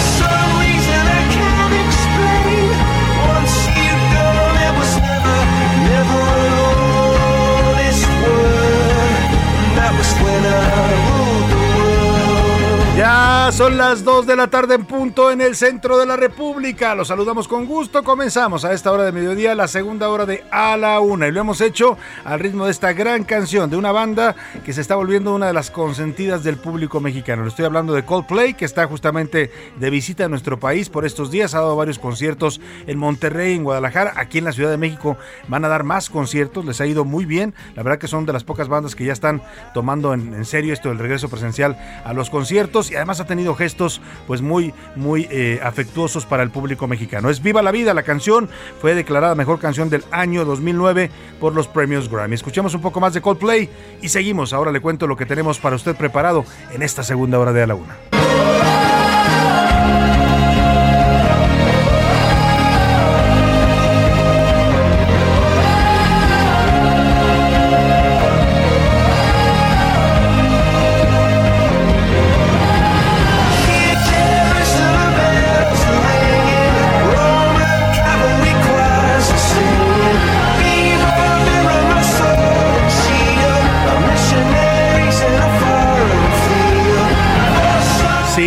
Que viva la vida, como bien dice Coldplay. Y bueno, vamos a estar eh, platicando de varios temas importantes en esta segunda hora. Ayer por la noche se entregó Mauricio M., el presunto homicida de Hugo Carvajal, este jovencito de 15 años, que lamentablemente fue asesinado por este sujeto el pasado domingo en una fiesta clandestina allá en el Estado de México. La familia del joven ya retiró el plantón que mantenía en la lateral de Periférico Norte. Los padres reconocieron que la Fiscalía de Justicia del Estado de México cumplió su palabra. Les habían pedido un plazo de 48 horas para detener a este presunto asesino. Ya está preso y se encuentra en el penal de Barrientos en Tlanepantla. Le voy a dar todos los detalles. Sigue, por supuesto, en la Suprema Corte la discusión. Ya va avanzando, va avanzando y hay un cambio en los números. El ministro eh, Alfredo Gutiérrez Ortiz Mena se pronunció a favor del dictamen. Es decir, en este momento ya la constitucionalidad de la ley tendría tres votos. Le falta uno y ¿sabe quién falta de votar? El ministro Arturo Saldívar. Es decir, que en una de esas la va a sacar el gobierno esta ley. La Corte le va a dar la validez de constitucionalidad. Pero de eso todavía no lo podemos afirmar hasta que no concluya esta votación. Por lo pronto le voy a estar haciendo el recuento y le voy a estar reportando directo lo que está sucediendo ahí en el Palacio de Justicia. También le cuento, chocaron un camión de pasajeros y una unidad del Metrobús en Paseo de la Reforma. Hay más de 60 personas heridas. Este accidente ocurrió hoy aquí en la capital del país. La Asamblea General de la ONU votó a favor de suspender a Rusia del Consejo de Derechos Humanos del organismo. Aprobaron la resolución con 93 votos y México México se abstuvo, el presidente explicó hoy por qué nos íbamos a abstener y bueno, parece que este tema seguramente pues tendrá también repercusiones en esta relación tensa que en estos momentos hay con los Estados Unidos. El Congreso de Jalisco también aprobó ya el matrimonio igualitario, también avaló sancionar a quien prueba terapias de conversión sexual. Eh, cada vez más congresos en la República están ya validando esta ley de matrimonios igualitarios después de que la Suprema Corte de Justicia pues declarara que este, este tipo de uniones son totalmente legales y son un derecho de las comunidades diversas. Y a tres días de la consulta de revocación de mandato, está ya todo listo para que este domingo, los que así lo decidan, salgan a participar en esta consulta. Vamos a hablar ahora sí con Lorenzo Córdoba, presidente del INE, que ayer, ayer tuvo complicaciones y ya no nos pudo tomar la llamada, pero hoy nos asegura que estaremos conversando con él en esta segunda parte de A la Una. Como ve, tenemos todavía muchos temas, muchas historias, entrevistas, comentarios, análisis, por supuesto, para compartir, pero en este momento lo más importante siempre a esta hora del programa son sus opiniones, sus comentarios y sus puntos de vista. Ya están conmigo Priscila Reyes y José Luis Sánchez. Les doy la bienvenida a ambos. Priscila. ¿Cómo estás, Salvador García Soto, querido Jay, queridos escuchas Jueves, Salvador. Jueves, Jueves. un día ya del viernes y nos vamos Y ya me criticó, ya me criticó Priscila que tengo toda la semana diciendo ya casi, se le casi las vacaciones. Es que ya, oiga, ya hacen falta vacaciones, ¿no? Sí, no sé qué piense usted, pero José Luis Sánchez, bienvenido. Salvador García Soto, Priscila Reyes, ¿cómo estás, Pris? Muy Saludos a todas y a todos que nos escuchan en este jueves. Y ya huele arena, sol, arena y mar, dirían por ahí. y sargazo en algunas zonas del Como país, bien pero dijo Luis bueno. Miguel, no culpes a la Noche, noche, no culpes a la playa, no culpes a la lluvia. Si usted va a salir, pues todo con... Tenemos una gracia, que qué bárbaro. Si usted va a salir de vacaciones a la playita, ya sabe, con todo con exceso, nada, ay no, perdóneme, todo con No. medida, nada con exceso hay que ser. Muy bien. Cuidadoso, Claro. sobre todo con el tema del COVID, ¿eh? no hay que Exacto. confiarnos ni relajarnos Punto de más. número uno, el tema Ayer- COVID. Ayer lo dijo la Organización Panamericana de la Salud, que México estaba muy bien ahorita en un periodo de interpandemia, pero que si en la Semana Santa no éramos cuidadosos, podríamos volver a tener otro pico de contagios. Es que ya sabe. Así es, a cuidarse y estar pendientes porque eh, a pesar del calor sigue, eh, sigue la creciendo pandemia los sigue, sigue habiendo país, ¿eh? contagios y muertes en México. Así Las preguntas es. que formulamos hoy, José Luis Sánchez. Tuvimos dos, dos preguntas y estamos esperando sus opiniones. La primera, sobre pues esto de que nos prometieron que Morena iba a ser diferente, pero ayer vimos todo lo contrario. Parece Regresamos en una máquina, parece que nos subimos al DeLorean, Salvador. Ya no Pris. falta que resuciten a Fidel Exacto. Velázquez y lo lleven a un mitin, ¿no? Exactamente, y que lo pongan ahí en medio, como este DJ que les platicaba antier. Oye, porque además de- se cuestionó mucho y además es evidente, eso ya no se puede ocultar, ¿no? Ayer a todos los alrededores del, del Paseo de la Reforma y del Monumento a la Revolución estaban llenos de camiones, Sí, sí, de sí. donde trasladan a la gente, gente que viene pues de las colonias más remotas, ¿no? De gente que apoya así al presidente, pero que pues la traen acarreada para que se llene el mitin. Y luego publiqué yo un, una carta que mandó un dirigente del sindicato de trabajadores del gobierno del Distrito Federal, bueno, del gobierno de la Ciudad de México, en el que les dice a todos los afiliados que recuerden que en la ley del sindicato, en los, en los reglamentos del sindicato dice que deben de participar en todas las actividades sindicales y que esta, este meeting de ayer es una actividad a la que tienen que ir obligatoriamente. ¿eh? Ah, Así de plano. Ahí está. Tienen que presentarse, eh, tienen que asistir y tienen que participar. Bueno, pues así, así fácilmente llena uno cualquier plaza. Pero bueno, ¿qué dice el público? dice el público? Buenas tardes, admirable trío. Saludos a todo el equipo de noticias. Toda esta faramaya, circo y teatro que están haciendo los que se dicen de la 4T, solo ellos pueden violar la ley o cambiarla a su modo. Solo se cambiaron de playera y gorra. Defienden a su Dios a capa y espada, nos dicen por acá. Hola, mi nombre es Sara. Siempre los escucho y no me atrevía a mandar comentarios. Sara, anímate, qué bueno que nos Sara, qué bueno que se escribiste. animó. Aquí siempre la escuchamos con gusto también. Dice, Venga, oigan, Sara. les quiero comentar que tengo familiares que viven en San Luis Potosí, en una comunidad cercana a Axla de Terrazas, y ahí funcionarios de Morena los amenazaron con quitarles los apoyos si no participan en la revocación de mandato. Exacto, es lo mismo que están haciendo, lo que hacen en elecciones también lo están repitiendo, es la misma operación. Van y le dicen a la gente, oye, ¿cómo te va con tu apoyo? No, muy bien, me está cayendo de, de maravilla. Ah, pues nada más que si no participas y si no sales a, a la consulta, pues te lo vamos a quitar. Ramiro Santillán dice, veo una gran diferencia entre el aparato usado, eh, el sexenio pasado con sus reformas y el día de hoy. Los medios en general apoyaban con todo. Por otra parte, mi voto es por revertir la nefasta reforma energética del Pacto por México. Saludos para Ramiro Santillán que nos manda este mensaje. Muchas gracias, Ramiro, por su Ah, hola, ¿qué tal? ¿Cómo están? Les mando un fuerte abrazo. Muchas gracias. Igualmente para ti. Buenas tardes. Eh, sí son diferentes por la de... Unos eran, ah, y no se entiende muy bien por la T, unos eran PRI y otros son 4 TRI. Ok. Ah, Eso- dice un del juego de palabras. Hace juego de palabras. sí son Muy diferentes bien, por el la T nada más. Por el PRI y por la cuarta T. nada más. Muy bien. Nada de cambio, se saltaron las trancas y nadie los para. No vale, estafó el derecho. Lo dice la güera. Ah, pues le mandamos un saludo a la Güera, güera. muchos saludos, güera. Saludos, güera. Güerita, güerita. La transformación de cuarta es el más rancio PRI, mal disfrazado de morena, lo dicen por acá. Hola a todos, mi opinión de los temas hoy es, eh, lo dice Raúl Padilla, claro que morena es diferente, es un PRI renovado y mejorado para robar mejor. Dos, pretty reloaded. Reloaded. La situación financiera actual del país es una mezcla de todos los factores macroeconómicos, políticos, eh, políticas públicas, incertidumbre financiera, el COVID y la guerra, pero sí considero que el gobierno no ha tomado las mejores posturas ante la Sí, situación. sí, sin duda hay factores externos muy fuertes que nos han golpeado, como la crisis eh, mundial, la inflación mundial también, pero pues acá tampoco es que estén haciendo mucho para mejorar la situación económica. Isidro de Ramadero, buenas tardes. Quien juró respetar las leyes ya le salió porro de nuevo. El camarada Kakalowski trae la investidura de pañal, es lo que ¿Qué dice. pasó? Ay, ¿qué Eso de pasó? Kakalovsky, Isidro. Oye, vamos a escuchar lo que dijo el presidente precisamente hoy sobre el respeto a la ley. Esta es la filosofía del presidente López Obrador. ¿No? ¿Lo no tienen? tiene. Ah, ahorita, lo la van a tiene, buscar, lo van a buscar, lo Bueno, van a ya buscar. que reaccione Rubén, que se le calienten los dedos. Espué- espero puedan regresar a. Colima. Ahora sí vamos a escuchar, Priscila, perdón que te A ver, interrumpa. vamos a escuchar. Esto, esto es un tratado de cómo se debe respetar la ley en un país, dicho por el presidente de todos los mexicanos. a cabo, actuaron de manera corrupta. ¿Y qué no saben los ministros? Porque son seres de otro mundo, de que esa reforma se aprobó con sobornos y que hay un juicio en contra del director de Pemex. ¿Puede más el poder de las empresas? Y que no me vengan a mí de que la ley es la ley. Que no le vengan con que la ley es la ley. Bueno, pues ahí está. Eh, le, le actualizo rápidamente la información. En la Suprema Corte de Justicia se han hecho ya cuatro eh, posicionamientos a favor del proyecto de sentencia de la ministra Loreta Ortiz. Los ministros que han, se han pronunciado a favor son la propia ministra Loreta Ortiz, eh, José Luis Sánchez, El presidente de la Corte, el, el presidente Arturo Saldívar. El presidente Arturo Saldívar está. Vamos a escuchar lo que está diciendo Saldívar. Es importante porque su voto puede ser el decisivo. Suministro eléctrico nacional más robusto y confiable que permita cumplir con las necesidades de energía en toda la población sin que exista evidencia suficiente que refute dicha conclusión. Tercero, necesidad de la medida.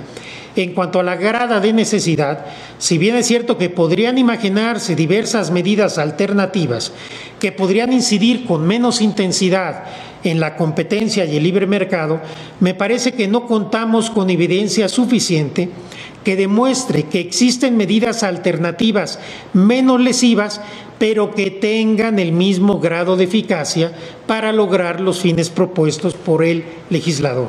Dicho de otra forma, no es claro que existan medidas alternativas igualmente idóneas para garantizar la confiabilidad, continuidad y seguridad del sistema eléctrico nacional y, por tanto, para derrotar la presunción de constitucionalidad de la medida adoptada por el legislador democrático. Pues ahí está lo que está diciendo Arturo Saldívar, presidente de la Suprema Corte de Justicia, ministro presidente, se está pronunciando a favor del dictamen. Es decir, que con estos cuatro eh, posicionamientos a favor, todavía no son votos, vamos a esperar a que se concreten en votos, pero según se está perfilando la aprobación de esta iniciativa, de esta ley, perdóneme, no la aprobación, sino la declaración de constitucionalidad. Es decir, que podría entrar en vigor esta ley que muchos habían impugnado por inconstitucional. ¿Quiénes son los ministros que estarían validando la ley de industria eléctrica, José Luis? La ministra Yasmín, la ministra Margarita Ríos Farjat, la- el ministro Arturo Saldívar y el ministro Alfredo Gutiérrez Ortiz Mena. Además de, obviamente, Loreta Ortiz, que es Pero Margarita. ¿a favor? Margarita está, sí, estaría votando a Parcialmente, favor. dijo Sería ella. Parcialmente, pero bueno, lo están contando como, se está contando como a favor. Que esas O serían- serían ¿cinco cuatro. votos? Exactamente, bueno, serían ya prácticamente los cinco con lo que acaba de decir el, el- el ministro presidente. Con lo que dice Arturo Saldívar, bueno, pues se ve que la presión funcionó, ¿no? Y vamos, vamos a ver cómo está el tema. Por lo pronto vamos a la Suprema Corte precisamente con Verónica Macías, que está siguiendo de cerca este asunto. Verónica, te saludo, buenas tardes. Buenas tardes, nuevamente los saludo con mucho gusto, pues las posiciones en el máximo tribunal a favor y en contra están divididas. Hasta el momento son cuatro ministros que se han pronunciado a favor de declarar constitucional la reforma a la ley de la industria eléctrica. La ministra Margarit- Margarita Ríos Farjat parcialmente a favor, la ministra Yasmín también a favor, el ministro presidente de la Suprema Corte Arturo Saldívar también se está pronunciando en este momento a favor. El ministro Alfredo Gutiérrez Ortiz Mena no mencionó cuál será el sentido de su voto, sin embargo dijo que la reforma no excluye las energías limpias ni tampoco a los privados de participar en el mercado, por lo que pues se cree que su voto también será a favor. Los ministros Javier Laines, Jorge Pardo, Norma Lucía Piña y Alberto Pérez Dayán ya se han manifestado en contra. En estos momentos el ministro presidente está fijando su postura. Él menciona que el sistema normativo persigue un fin legítimo a través de medidas idóneas a fin de eh, constitucionalmente legítimo para garantizar la confiabilidad del sistema eléctrico. Hay que recordar que para declarar válida esta inconstitucionalidad se requieren ocho votos en el máximo tribunal del país, así que seguimos pendientes. Seguimos pendientes contigo, Verónica Macías, al momento de la votación, pero parece, como dices tú, que se perfila ya una declaración de constitucionalidad, si hay por lo menos los cuatro votos que ya se han perfilado a favor. Estaremos muy, muy, muy pendientes y en contacto contigo, Verónica. Claro que sí, muy buena tarde. Muchas gracias. Pues parece que la va a sacar el presidente López Obrador. Así se ve hasta ahora el panorama en esta sesión de la Suprema Corte. Le seguiremos reportando. Por lo pronto, Priscila, seguimos con los mensajes del público. Antonio Ayón, saludos desde Zapopan, Jalisco. Chava Pris y Pepe, este gobierno no se parece a ninguno de los anteriores. Es pésimo. No hay franqueza de prosperidad, no hay salud, seguridad, etcétera, etcétera, etcétera. Buenas tardes, super equipo, mis amigos Pris, Salvador y José Luis. No pude escuchar las preguntas, pero creo que en la cuestión energética estamos viendo el resultado de la manita de puerco de Estados Unidos, lo dice Alberto desde Colima. Sí. Eh, buenas tardes respecto a la marcha, como siempre, tratando de minimizarla, manipulando la información. Si hay acarreo y todo lo que dicen es fácil, pongan su denuncia. Si hay acarreo y No, todo no, lo que dicen es pues, fácil, ¿Por qué pongan su vamos a denuncia. denunciarlo? Estamos diciendo porque podemos decirlo y porque lo vimos, ¿eh? Y ya le dijimos que hay documentos. Pues si eso no, le parece a usted acarreo que obliguen a los trabajadores de un sindicato a asistir a un mitin, pues eso se llama acarreo, señor, aquí en China. Y además están los videos de ayer de los camiones bajando gente y bajando gente y bajando gente. Si esto fuera espontáneo, no tendrían por qué llevar a nadie, ¿no? Que convocaran y los que llegaran por sus propios medios, pues que llegaran. En cualquier país del mundo así ocurre. Esto del acarreo es una práctica exclusiva de México, no creo que ocurra en todos lados. Buenas tardes, Salvador, y a tu gran equipo de trabajo, Alejandro Amezco, Ciudad de México. Mi opinión es que las marchas son necesarias para mostrar una fuerza de aceptación o rechazo a un gobierno o institución y se realiza en todo el mundo. Sí. Y todos sabemos que la inflación pues es consecuencia de las sanciones que aplica Estados Unidos a Rusia y está afectando a todos los países. Bueno, pues ahí están sus opiniones, más mensajes. Eduardo Herrera, te mandamos un abrazo. Muchas gracias, Eduardo. Un abrazo para ti. Vámonos a Twitter. ¿Qué dice la comunidad tuitera, José Luis Sánchez? Arroba ese García Soto, síganos. También los invito a que nos sigan en arroba soy Salvador García Soto en Instagram. A ver, por el tema de los precios y la inflación, que este mes, bueno, el mes de, de marzo que, que terminó hace siete días, que alcanzó 7.45, dice la gente. El 57% asegura que es culpa del gobierno actual. Solamente el 7.7% dice que es por los eh, todo lo que es- viene de Estados Unidos y Los otros países, los factores externos, ¿no? externos. Y el 35% dice dice que es una mezcla de ambos. Así que en su mayoría piensan que es culpa de las decisiones que se ha tomado dentro del gobierno. Eh, por el tema de esto que ocurrió ayer y que vimos ayer en el aparato del Estado, el 63% dice sí, regresamos al pasado. El 32% dice te pareces tanto al... Y ya ¿Te usted pareces ponga. tanto al- Y solamente el 4% dice que Morena, Morena sí es diferente. Bueno, ahí están el punto de vista de nuestros eh, tuiteros. Síganos contactando en arroba ese García Soto y también en el 5518 41 51 99. Oye, Salvador, rapidísimo. Esto no es cotorreo, pero podría entrar perfectamente en la sección. Sin embargo, en estos momentos Qatar Airways... ¿Y si, la- y si pones la Espérame, sección? Espérame, pero es que es, información en realidad. Qatar ver, ah. Airways, esta empresa famosa de, de aerolínea, acaba de negar o acaba de rechazar que va a viajar del Felipe Ángeles como lo anunció ayer el A ver, Marcelo Ebrard, ¿qué pasó, canciller? El canciller anunció, regresó de su gira porque estuvo en Qatar, eh, fue de visita a Qatar en una gira de trabajo y dijo, des- dijo que había eh, acordado con Qatar Airlines, que es una de las líneas aéreas mejores del mundo en este momento, que iba a haber un vuelo del aeropuerto Felipe Ángeles a, A Qatar. Qatar. Bueno, pues ya lo Se desmintieron. fue, tomó el avión y entonces todos dijeron, no, no es cierto, no es cierto, cancélale ahí. Sí, sí, canciller, sí, sí, sí, Dice, eh, podemos, es un, es un complicado en inglés, dice, podemos confirmar que Qatar Airways no tiene planes para comenzar operaciones dentro del aeropuerto Felipe Ángeles Sácale. Internacional. ¿Qué pasó? El aeropuerto internacional Felipe Ángeles. Mintió el canciller, entendió mal, se hizo la ilusión. ¿Qué cree usted? Bueno, vamos O a dejar le eso ahí. o le mintieron, o le no. vieron, o le vieron la cara también, porque La puede cara de bot, la cara de Vámonos bot. por lo pronto al cotorreo informativo. Ya llegó la hora. ¿La hora de qué? La hora del cotorreo informativo. José Luis Sánchez. Oigan, antes de empezar con el cotorreo, creo que escuchemos esto. Antes muerta que sencilla. Ay, que sencilla. Ay, que sencilla. Antes muerta que sencilla. Ay, que sencilla.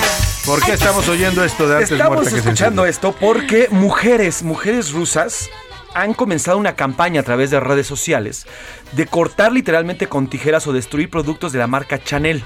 Esta marca de moda importantísima eh, ¿Por del- qué? de a nivel mundial. Un boicot contra Un Chanel. boicot totalmente contra Chanel. Y es que esta marca ha pedido a todas las personas de nacionalidad rusa que antes de comprar un artículo en su tienda, firmen un documento con el cual no puedan eh, subir imágenes dentro de Rusia con estos productos.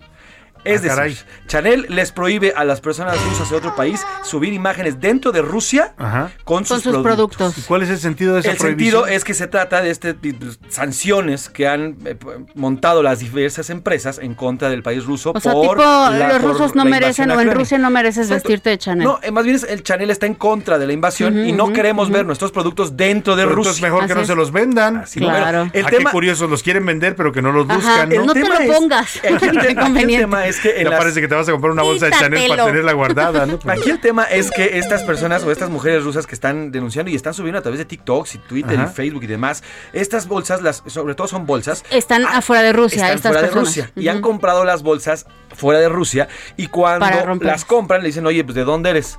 No, pues soy rusa. Ah, bueno, aquí está este documento, por favor te pedimos, si quieres comprarla, ¡Qué que no entres a Rusia y no ¿Qué? subas imágenes con esta bolsa dentro de Rusia. Qué barbaridad. Así que bueno, en respuesta a estas mujeres eh, han subido imágenes literalmente con la bolsa, muestran cuánto cuesta, muestran que la compraron y las trozan, ¿La les rompen? los, les rompen Pues la sí. mitad, las trozan Pues y sí. demás. Mejor que las donen. Exactamente, Mira, mejor que, nos regalen. Eso no es una protesta, Salvador, como marca. O sea, eso no es una sanción No, real. no es una sanción. Está que a sancionando Mira, al- a la gente. Lo que ellas quieren hacer con su bolsa, sí, las están rompiendo con tijeras. Ahora lo voy a compartir el video en arroba ese García Soto. Son bolsas carísimas todas Sí, ellas. además. Pero lo, ellas pueden hacer con lo que quieran con su bolsa. Ya pagaron por ella, ¿no? Sí, claro. Pero la supuesta marca, sanción de Chanel. No es pues, sanción. qué sanción tan convenenciera, no, ¿no? está sancionando a Rusia, Ah, no, está claro. sancionando a rusas y es el punto que todo el mundo ha estado diciendo. Hay que tener cuidado con el racismo, con la xenofobia, etcétera, etcétera, porque Pues sí, tampoco son, los rusos, ¿no? son- es el gobierno de Vladimir Exacto. Putin el que está agrediendo a Ucrania de esta manera. Sumado a esto, esta marca francesa, bueno, pues ha detenido la importación de sus productos, de todos los productos Eso Chanel está bien, hacia eso Rusia. pueden hacerlo, pero eso de ponerles condiciones a alguien que te paga por una bolsa, pues me parece absurdo. Priscila Reyes, ¿qué nos traes? Yo les voy a hacer una pregunta. Si ustedes encontraran un botón rojo enorme Ajá. al lado de un dentro de un baño público o en un restaurante, ¿lo apretarían? ¿Lo picas o no lo picas? Sí. ¿Pero por qué lo picarías? Pues por curiosidad, porque es rojo, porque está ahí. Para que sea el ¿Qué va a botón pasar? de la bomba nuclear. Sí, claro, tú no sabes qué es. No, bueno, Ah, si está en un este, baño, no creo. se está volviendo viral un video en donde pusieron en un restaurante. En los baños hay bombas nucleares, Sí, claro, Se ve que no has ido a baños públicos. Sí. No, sí, sí he ido, pero. Me falta ir al del AIFA. me A veces estás adentro tú y para el de al lado De dices, hecho, "Santo ahí grabé Dios". mi pieza hoy en el ¿Qué baño. comió este hombre? Ah, claro, hecho, la escuchamos, ahí grabé la mi pieza hoy en el baño. Exactamente. Todos la disfrutamos, querido José Luis. Bueno, hay un restaurante en eh, Inglaterra que se llama Perchin Park. Ajá. Se le ocurrió al dueño poner unos enormes botones rojos, Salvador. Y entonces llegó un valiente, Ajá. se grabó y resulta que suena esto. Ahí les va. A ver, Lo aprietas lo picó y y ¿qué suena? ahí va, está casi, casi. Y ahí lo aprietas. Eso Y suena entonces, cuando picas el botón. To- Stayin' Alive de los Bee Gees y Se- todo, todo el baño se ilumina, baño para que te pongas una, disco. como una discoteca. Supuestamente dice el dueño que lo hizo para crear felicidad y a mí se me hace que es para ese momento de pánico cuando sabes que va, va a haber un accidente de ruido. ¡Pum! Apretarle y... Pues deberíamos instalar en las sabes que viene la bomba, dices mejor los Bee Gees. Exacto, los en las casas. Ya ves que los baños siempre están al lado de las salas y Pues cuando sí. tienes ganas en un baño que no es de tu Es casa, dices, ¿qué hago? horrible, es horrible. En los botón. trabajos, mira, aquí Ay. tenemos baños muy decentes, aislados en el rincón, pero hay lugares de trabajos de donde está el baño al lado de las de todas las oficinas, Salvador, Sí. casi casi una sala de juntas. Y es incomodísimo, ¿no? Porque entras y no sabes si te van a oír. ¿Qué Vámonos rápidamente a otros temas importantes. Muchas gracias, Priscila. Gracias, José Gracias, Luis. Salvador. A la una, con Salvador García Soto. Hoy el periódico Reforma publica esta, esta eh, eh, nota en la que eh, cuatro, bueno, tres o cuatro congresistas de Estados Unidos eh, mandaron una carta, mandaron una carta en la que cuestionan el uso de la Fiscalía General de la República en México. Dicen que el presidente del gobierno de López Obrador está utilizando de manera política esta fiscalía. La carta se la mandan directamente al secretario de Estado Anthony Blinken y le piden intervenir en este tema porque consideran pues que se está utilizando a la Fiscalía General de la República con fines de persecución política. Argumentan ellos que en casos donde se trata de opositores al gobierno, las investigaciones avanzan, los detienen, les giran órdenes de aprehensión y en los que son gente del gobierno que está acusada de delitos, pues simplemente no pasa nada. Vamos a, esto es lo que dice la carta de los senadores, hoy es la nota principal del Reforma y el presidente López Obrador contestó hoy a- a- esto fue lo que respondió a esta a esta carta de estos congresistas estadounidenses. con todo respeto, mentirosos, porque no es cierto. A lo mejor están mal informados. Es la campaña. Es que en Estados Unidos hay elecciones. Y qué bueno que nada más son cuatro, porque cuatro golondrinas no hacen verano. Pero, ¿qué voy a contestarles? O sea, nada. Y van a seguir así. Bueno, pues ahí está lo que dice el presidente, lo niega. eh, Hay una parte donde dicen, cuando responde a esta pregunta, eh, dice que él no, no tiene ningún vínculo con el fiscal. Pues que nada más hay un vínculo de respeto y pues que la fiscalía es la que decide. La verdad es que sí se ha visto, ¿eh? Digo, y hay, hay casos documentados, pues esta orden de aprehensión o esta eh, investigación contra Ricardo Anaya, ¿no? Que se movió rapidísimo. No me hable de Rosario Robles, que tiene ya, va para tres años en la cárcel y no la liberan, a pesar de que su delito no ameritaba prisión preventiva. En fin, el presidente dice que no es cierto, que están mal. eh, los congresistas Lero Lero le sacó la lengua y les dijo, están mal informados. Vámonos a la pausa con música. Ese señor Bruce Springsteen. Ah, no, perdonen, vamos a la pausa y regresamos. Heraldo Radio. La HCL se comparte, se ve y ahora también se escucha. Ya estamos de vuelta con A la una, con Salvador García Soto. Bienvenido a tu dosis de buenas noticias. Mi nombre es Soy la Alegría. La Sociedad Internacional de Billetes de Banco seleccionaron nuevamente al Banco de México para recibir el premio de Billete de Banco del Año para 2021. El billete de 50 pesos de nuestro país fue elegido entre 100 denominaciones nuevas que fueron lanzadas en 2021 como el que tenía el mejor diseño. El bellísimo billete en tonos lilas y morados tiene un formato vertical, está impreso en polímero y muestra a Tenochtitlán, la capital de los aztecas, con el águila devorando a una serpiente parada en un nopal. La imagen del reverso tiene un ajolote en el ecosistema de lagos y vías fluviales de México.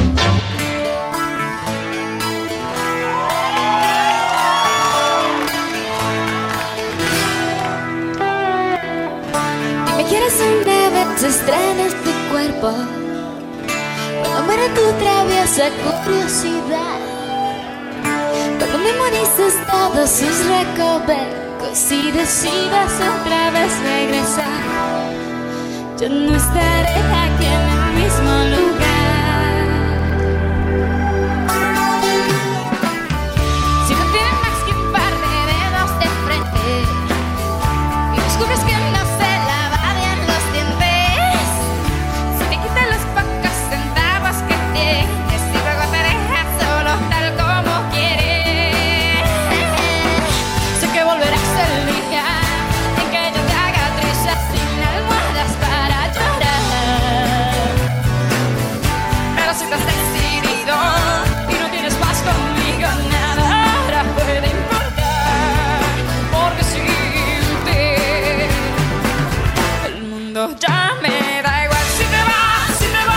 La tarde con 32 minutos. Estamos regresando con, por supuesto, usted ya la identificó, es la voz de Shakira con esta canción que se llama Si te vas, una canción del mejor álbum pop latino, así lo consideraron los premios Grammys en el año 2001. Es el disco que grabó para MTV Unplugged o descone- desconectado, como se dicen de estos discos acústicos. Escuchamos un poco más de Shakira y vamos a más información.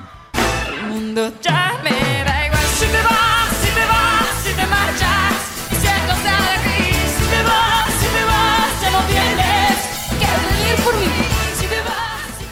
La una, con Salvador García Soto.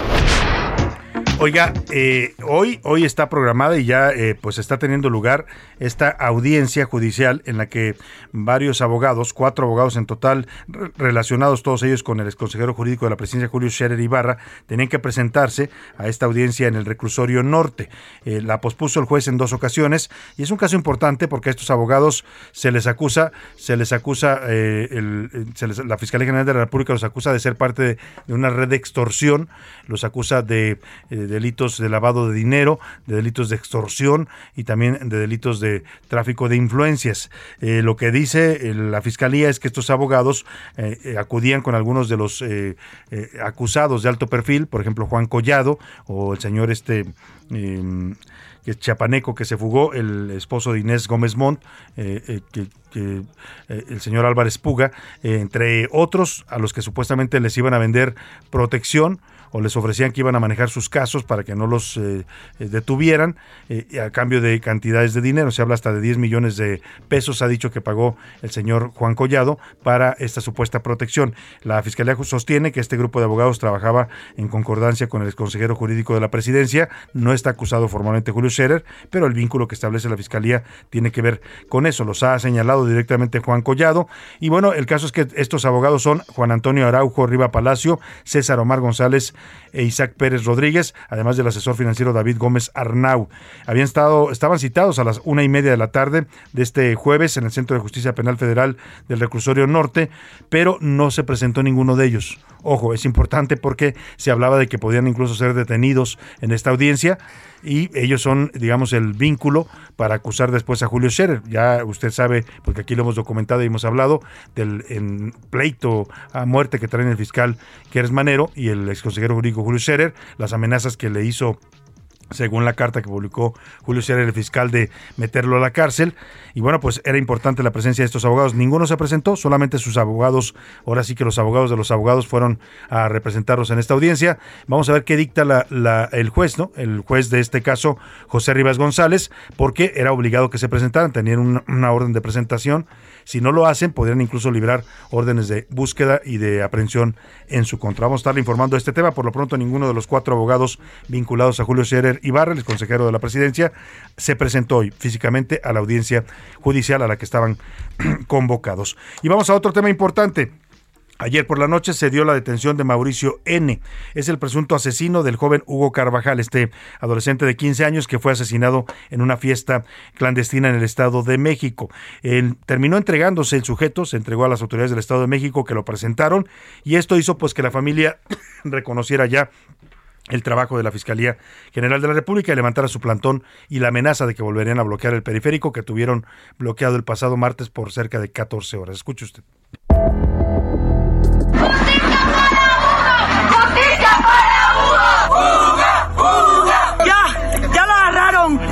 México!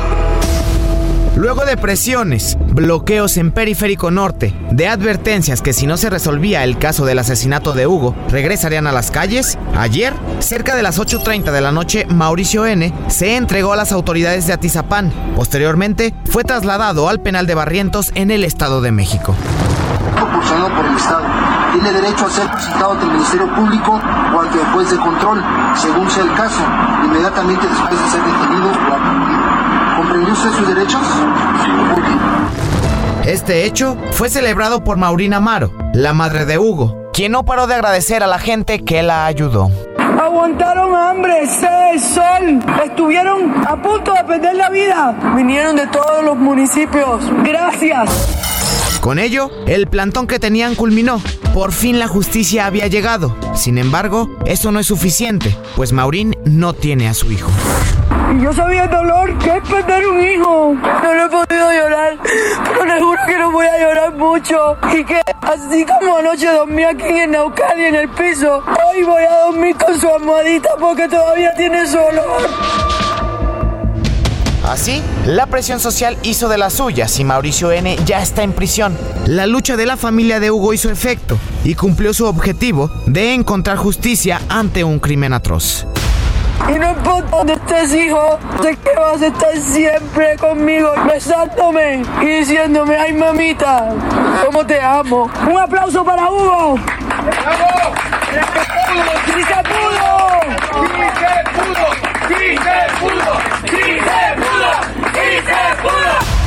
Para la una con Salvador García Soto, Iván Márquez. Pues sí se pudo, lamentablemente para que se pudiera y para que las autoridades hicieran su trabajo, esta familia y estos amigos de Hugo Carvajal tuvieron que bloquear por 14 horas el periférico norte. Tuvieron que bloquear una de las vías de vialidad más importante, produ- produciendo y provocando eh, múltiples afectaciones pues a mm, cientos de miles de personas, si no es que millones que viven en esta zona. Pero bueno, pues al final eh, sirvió, ¿no? Ayer decíamos si, era correcto o no era correcto, le preguntábamos, mucha gente decía pues no es del todo correcto porque afectas a terceros, pero también pues en México no te dejan otra salida, ¿no? Para que la justicia se mueva, para que te atiendan una demanda, a veces la gente tiene que recurrir a estas medidas extremas. Qué lástima que sea así en un país porque pues, un delito como este sobre todo por la gravedad de los hechos, pues debe haberse investigado de inmediato y, y las autoridades debieron haber detenido al asesino, presunto asesino, sin que hubiera sido necesario una protesta de esta magnitud. Pero bueno, así pasan las cosas en este país. Por lo pronto, el domingo hay consulta de revocación de mandato, eh, va a haber mesas instaladas en toda la República, eh, en donde usted podrá participar, ojo, ya lo hemos dicho mucho, no es votar, aquí no, va, no va a votar por nadie, aunque así lo hacen parecer desde el gobierno, ¿no? Desde la 4T y desde Morena, creen que esta es una reelección de López Obrador, así lo están planteando ellos la ratificación, pues para aclamar, ¿no? Para que se aclame al presidente y él salga a decir, ya ven, logramos. Por ahí vi una nota hoy donde dicen los de la 4T y Morena que van a sacar a 30 millones de gentes a participar, ¿eh? Que va a ser la misma cantidad de los votos que eligieron López Obrador, como para demostrar que el presidente está fuerte y va a seguir gobernando, cosa que no estaba en duda, ¿eh? nadie pidió que dejara de gobernar, nadie dijo que se vaya el presidente, él mismo mandó organizar esta consulta, se gastó 1.200 millones de pesos el INE para hacérsela y todo es para buscar una aclamación. Usted decide si participa o no, esa es una decisión libre y soberana de cada persona, un derecho también a participar o a abstenerse. Ya por lo pronto yo aquí le presento todos los datos del trabajo, extraordinario trabajo, hay que decirlo, que ha hecho el INE para organizar esta consulta. Que en la 4T los quieran descalificar y los quieran atacar porque quieren controlarlos y someterlos, esa es otra cosa, eso es político. En la realidad, el INE va a hacer una consulta impecable, como suelen hacerse las elecciones ya en este país.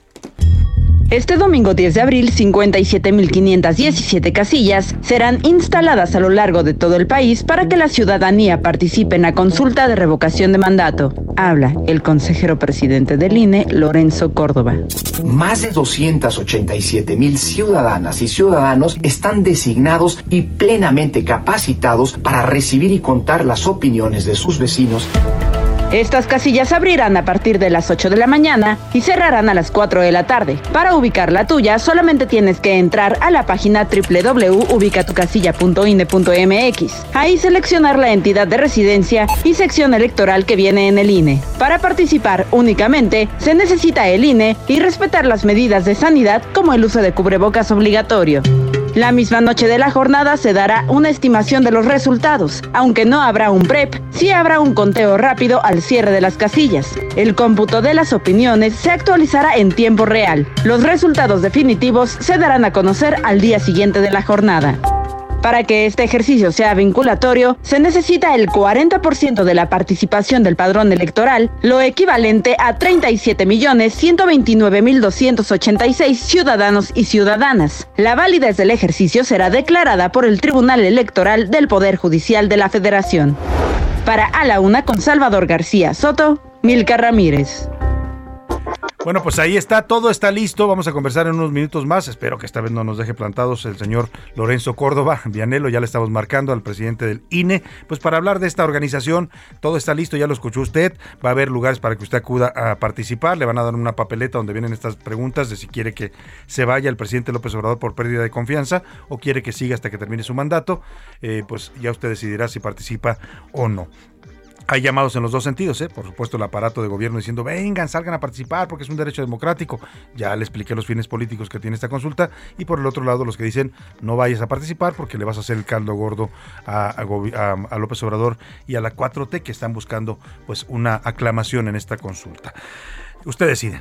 Vamos a otro tema por lo pronto. En Jalisco, los que ya decidieron fueron los del Congreso local. Aprobaron hoy, esta madrugada, el matrimonio igualitario entre personas del mismo sexo en el estado de Jalisco. Además, avalaron sancionar también a quien promueva en ese estado terapias de conversión sexual. Son estas terapias donde le dicen a usted que le van a quitar lo homosexual, ¿no? Y le someten a cosas bastante cuestionables. Aquí tuvimos la.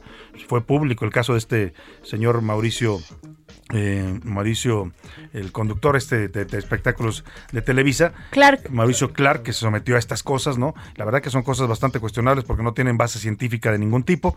Si us- cada quien decide si, si va a esas cosas o no, pero por lo pronto en Jalisco las están prohibiendo y por supuesto hubo pues de todo, ¿no? Algunas manifestaciones de júbilo por la aprobación de los matrimonios gays y también algunos que no están de acuerdo. Vamos contigo, Mayeli Mariscal, allá en Guadalajara, para que nos cuentes de este voto a favor del Congreso. Ya con Jalisco son 20 estados de la República los que aprueban el matrimonio igualitario. Salvador, muy buenas tardes. Buenas tardes al auditorio. Legisladores de Jalisco aprobaron cambios a la normatividad vigente en favor de la comunidad LGBTQ. Una fue el matrimonio igualitario y otras sanciones a quienes promuevan, apliquen o financien cualquier tipo de tratamiento, terapia o práctica para modificar, reorientar o anular la orientación sexual de una persona. Así, en la sesión que se extendió durante la madrugada de este jueves, se votó la normativa relacionada con el matrimonio igualitario en la entidad bajo la modalidad de papeletas, esto a petición de la legisladora del partido con registro local futuro, Susana de la Rosa, resultando finalmente con 26 votos a favor, 8 en contra y 3 abstenciones. Vamos a escuchar parte de esta votación. 29 a favor. 30 a favor. 31 a favor. Las modificaciones avaladas fueron hechas a los artículos 258, 260 y 267 bis del Código Civil, esto de conformidad a lo que señala la acción de inconstitucionalidad 28 diagonal 2015, en la cual se reconoce el derecho a establecer un vínculo familiar a personas del mismo sexo y ahora se contempla en el Código Civil que el matrimonio se establece entre dos personas. Pues ahí está la aprobación ya del Estado de Jalisco. Le decía que con esto ya van 20 estados de la República que hacen legal el matrimonio entre personas del mismo sexo. Faltan otros 12, eh, 12 entidades, ¿eh? Bueno, 11 entidades y la, bueno, la Ciudad de México ya está. Más bien faltan otros eh, 11 estados de la República de aprobar este matrimonio igualitario, que no es por gusto, no es a contentillo, es un mandato de la Suprema Corte. Así es que pues están tardando ya esos estados para aprobar también esta disposición. Vamos a los deportes con el señor Oscar Mota, que ya anda por aquí. Días, su señoría. Matatero, Terolán. Oscar Mota, ¿cómo estás? Bienvenido, buena tarde. Mi querido Salvador García Soto, ¿cómo estás? Te mando un gran abrazo. Hoy un gran día para ganar, hay que cantar Playball. Muchos de nuestros escuchas, hablamos de todos los deportes. A ver, saben. échate un playball así como de los locutores de grandes ligas. ¡Playball! ¡Vámonos! pum, Oye, y se me hace que Oscar ¿no? Mota fue umpire o algo así, ¿no? Bueno, ya me tocó narrar una Oye, vez béisbol. cuerpo de umpire sí tienes, ¿eh? Sí, por lo menos. de- de- La pelota, 108 costuras. Vamos a escuchar, mi querido Salvador, cómo se escucha, obviamente, el eh, Playball para el tema de la Liga Nacional. Hay algo acerca de un parque. Los swings, los deslizamientos, los hot dogs. Podemos lanzar la comida, y disfrutar a pesar de... Así están promocionando, eh, obviamente, la- las grandes ligas para este año muy rápido. Algunos temas, 15 mexicanos estarán participando, por supuesto encabezados por Luis Urias, y también hay varios temas que estaremos analizando posteriormente. Entre ellos, hoy debutan los Guardianes de Cleveland. ¿Quiénes eran los Guardianes de Cleveland? Durante 105 años fueron los indios de Cleveland. Cambiaron Ya ese- cambiaron porque ya es políticamente incorrecto decir Tal cual, tal cual. Eh, como le pasó en este caso al equipo de Washington, que eran los Pieles Rojas, ahora los Commanders, ahora son los Guardianes de Cleveland, para que usted lo escuche. Y finalmente, en temas de béisbol, aquí en México se van a jugar partidos martes y miércoles solamente de siete entradas. Oye, ¿y cómo viste? ¿Por qué de siete entradas? Para el tema de televisión. Quieren obviamente ver el tema de televisión, que se puedan ajustar partidos más o menos a dos horas y media, poderlos hacer más competitivos. Obviamente hay una, un sector muy grande de la, de la, De la afición de la y- afición en, en trona y que Dicen, muy a ver, el box son nueve, eh, perdón, el béisbol son nueve y entradas. que así me las deje, ¿no? Entonces ahí va a estar un tema Vamos a ver cómo funcionan debatir. estos partidos recortados. Oye, y finalmente, el- ¿cómo viste al presidente macaneando ayer? Andaba tirando, bateando por allá en... Y a ver si ya le atina. Dice que así saca el estrés. Seguramente tendremos muchos videos de estos a lo largo de la temporada. Le va a los Dodgers, lo ha dicho muchas veces. Entonces, pues a ver eh, cómo puede estar ir sacando pro- poco a poco sus pronósticos para esta Muchas temporada. gracias, Oscar Mota. Hoy un gran día para por acá. Vámonos a otros temas importantes. A la una, con Salvador García Soto.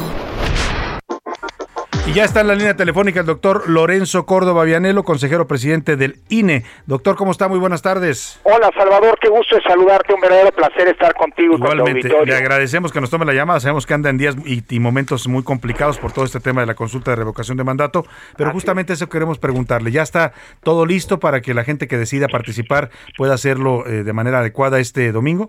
Así es, Salvador, la, revocación de mandato va y va muy bien, no es un eufemismo, no es un eslogan, los datos así lo revelan. Eh, tenemos eh, ya la totalidad de funcionarios de los 287 mil funcionarios que vamos a necesitar para que sean eh, responsables de recibir y contar los votos de sus vecinos, son los principales garantes de este ejercicio, ya están capacitados, ya están todos nombrados y ya están recibiendo desde el lunes pasado las y los presidentes los paquetes electorales. De hecho, el 90% ya de los paquetes están en sus manos, con lo cual la revocación va y va muy bien, las cifras son muy positivas, ¿no? Sí, sin duda alguna, 57.516 módulos, 300 ya están des- destinadas a personas que no puedan acudir a la casilla que les corresponde. Es decir, hay facilidades para que la gente pueda ejercer este derecho. Absolutamente, Salvador. El día reciente hemos escuchado, eh, pues mira, eh, eh, muchas voces que de quienes eh, presuntamente están promoviendo este ejercicio y que parecería más bien que por las mentiras que se están tratando de difundir, pues parecería que quieren boicotearlo y que no quieren que salga bien, que quieren boicotear al INE y a la- este ejercicio ciudadano, que han venido diciendo que, por ejemplo, que estamos escondiendo las casillas. Hombre, el 80% de las casillas las vamos a poner en escuelas. Yo entiendo que haya servidores públicos que no sepan dónde están las escuelas, Claro. pero de ahí a decir que las estamos escondiendo es una locura. O bien que se hay, hay quien ha dicho que solamente vamos a poner el 10% de las boletas en las mesas que corresponden. No, hombre, va a haber 2.000 boletas, que es decir, las que corresponden a los ciudadanos que van a estar en cada centro de votación esperando ah, eh, eh, el voto de las y los ciudadanos. También se ha dicho que no hemos que no pusimos el número de casillas que, que, que debíamos poner. Pues sí, en efecto, nosotros quisimos poner 161 mil casillas, lo que mandata la ley, pero hubo ah, eh, y, y la responsabilidad de cada quien. No se vale no generar las condiciones y luego acusar. Hoy ya queda claro que fue la Cámara de Diputados y el Gobierno Federal a través de la Secretaría de Hacienda los que impidieron que hubiera 161 mil casillas.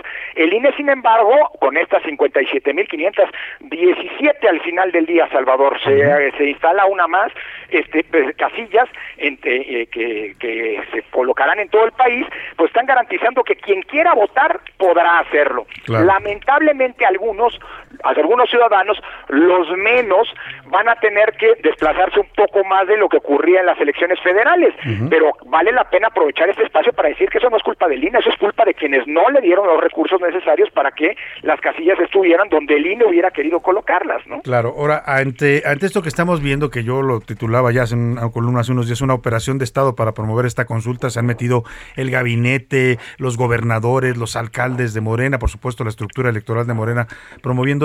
Hay, hay eh, las condiciones de seguridad para este ejercicio son las mismas de una elección, es decir, no van a poder votar dos veces o tres veces una persona, lo que ya sabemos que existe como control electoral en el país. Pues mira, la principal garantía de que ello no ocurra son las y los ciudadanos que son funcionarias y funcionarios de casilla y afortunadamente la ciudadanía está, déjame decirlo coloquialmente, jalando con el INE. Por eso ese- esa es la principal garantía. Pero todos los eh, eh, eh, ulteriores mecanismos de, de- de- de seguridad para evitar el doble voto y demás, como por ejemplo el uso de tinta indeleble, el marcado de la credencial para votar, el, eh, un listado electoral eh, de, de ciudadanas y ciudadanos confiable en donde se va a notar quién votó para evitar que pueda volver a votar. Todo eso afortunadamente existe. Lo que no sé si exista, y eso sí déjame decírtelo Salvador, y es muy contrastante, tú lo has comentado en tus columnas en este espacio, eh, muy contrastante con la con el compromiso cívico de la ciudadanía, es la poca lealtad democrática que estamos viendo de muchos actores políticos, de quienes nos de quienes llaman a que no le hagan caso al INE. ¿Cuándo habías visto esto, Salvador? Es gravísimo lo que estamos viendo. Es gravísimo porque es inédito la cantidad de violaciones a las normas que están en la ley, que, se- que, que están rigiendo este proceso y que hay que decirlo, no puso el INE, las puso Sí, en la la Constitución, en la ley, la mayoría que hoy nos gobierna Sí. y que es la que se está quejando de que el INE les aplique las leyes que ellos mismos pusieron. Nunca habíamos tenido, Salvador, tantas quejas presentadas en un proceso como estamos viviendo ahorita. La elección del año pasado, de 2021, fue la elección más grande de la historia. Eh, Ahí se presentaron 269 quejas en a lo largo de los nueve meses que duró la organización. Hoy, en apenas cinco meses desde que en noviembre arrancó el proceso de recolección de firmas hasta la fecha, se han presentado 172 quejas. Y tú sabes que ayer hubo actos que probablemente son ilícitos porque vimos a servidores públicos haciendo lo que la Constitución les prohíbe, es decir, propaganda gubernamental y promoción de este ejercicio que solo le corresponde hacer al INE y a las y los ciudadanos.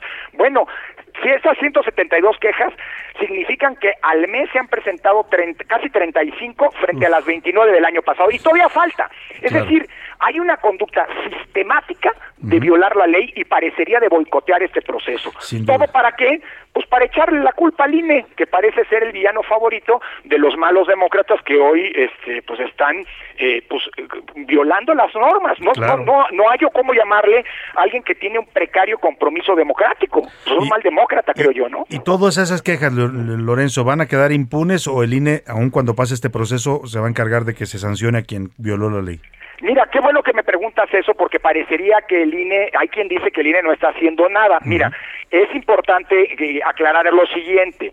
Eh, todas las quejas que se han presentado por la actuación indebida de los eh, funcionarios públicos, por la difusión de propaganda gubernamental, siendo que está prohibida en este periodo, eh, por el uso posible de recursos públicos, como por, probablemente esa es la denuncia que se presentó, todavía no sabemos si, si hay un uso de, de recursos públicos de manera indebida con el uso de una aeronave del Estado mexicano para llevar a funcionarios a actos de proselitismo que también están prohibidos. Bueno, todo eso se está investigando. Claro. El INE recibe las quejas, te digo que hemos recibido ya 172 quejas, Sí. emite eventualmente medidas cautelares, es decir, ordena la suspensión de sus actos en tanto se resuelve el fondo del asunto. Fíjate, hasta ahora hemos emitido 25 medidas cautelares y todas, todas, todas, sin excepción, las ha validado el Tribunal Electoral. es, decir, es. quiere decir que el INE está actuando con legalidad. Bueno, pero quien resuelve el fondo y determina si hay faltas, Lorenzo, me va a cortar la guillotina y no quiero que se suene grosero, pero te quiero agradecer mucho esta plática y bueno, pues estaremos... Es el- las sanciones le corresponden al Claro. Tribunal. Muchísimas gracias, Lorenzo Córdoba. Me despido de usted. Ya se aprobó en la Corte la ley del presidente López Obrador de la industria eléctrica. Ha sido declarada constitucional por mayoría de votos. Nos vamos a la pausa y a, re- a despedir de usted. 3 de la tarde.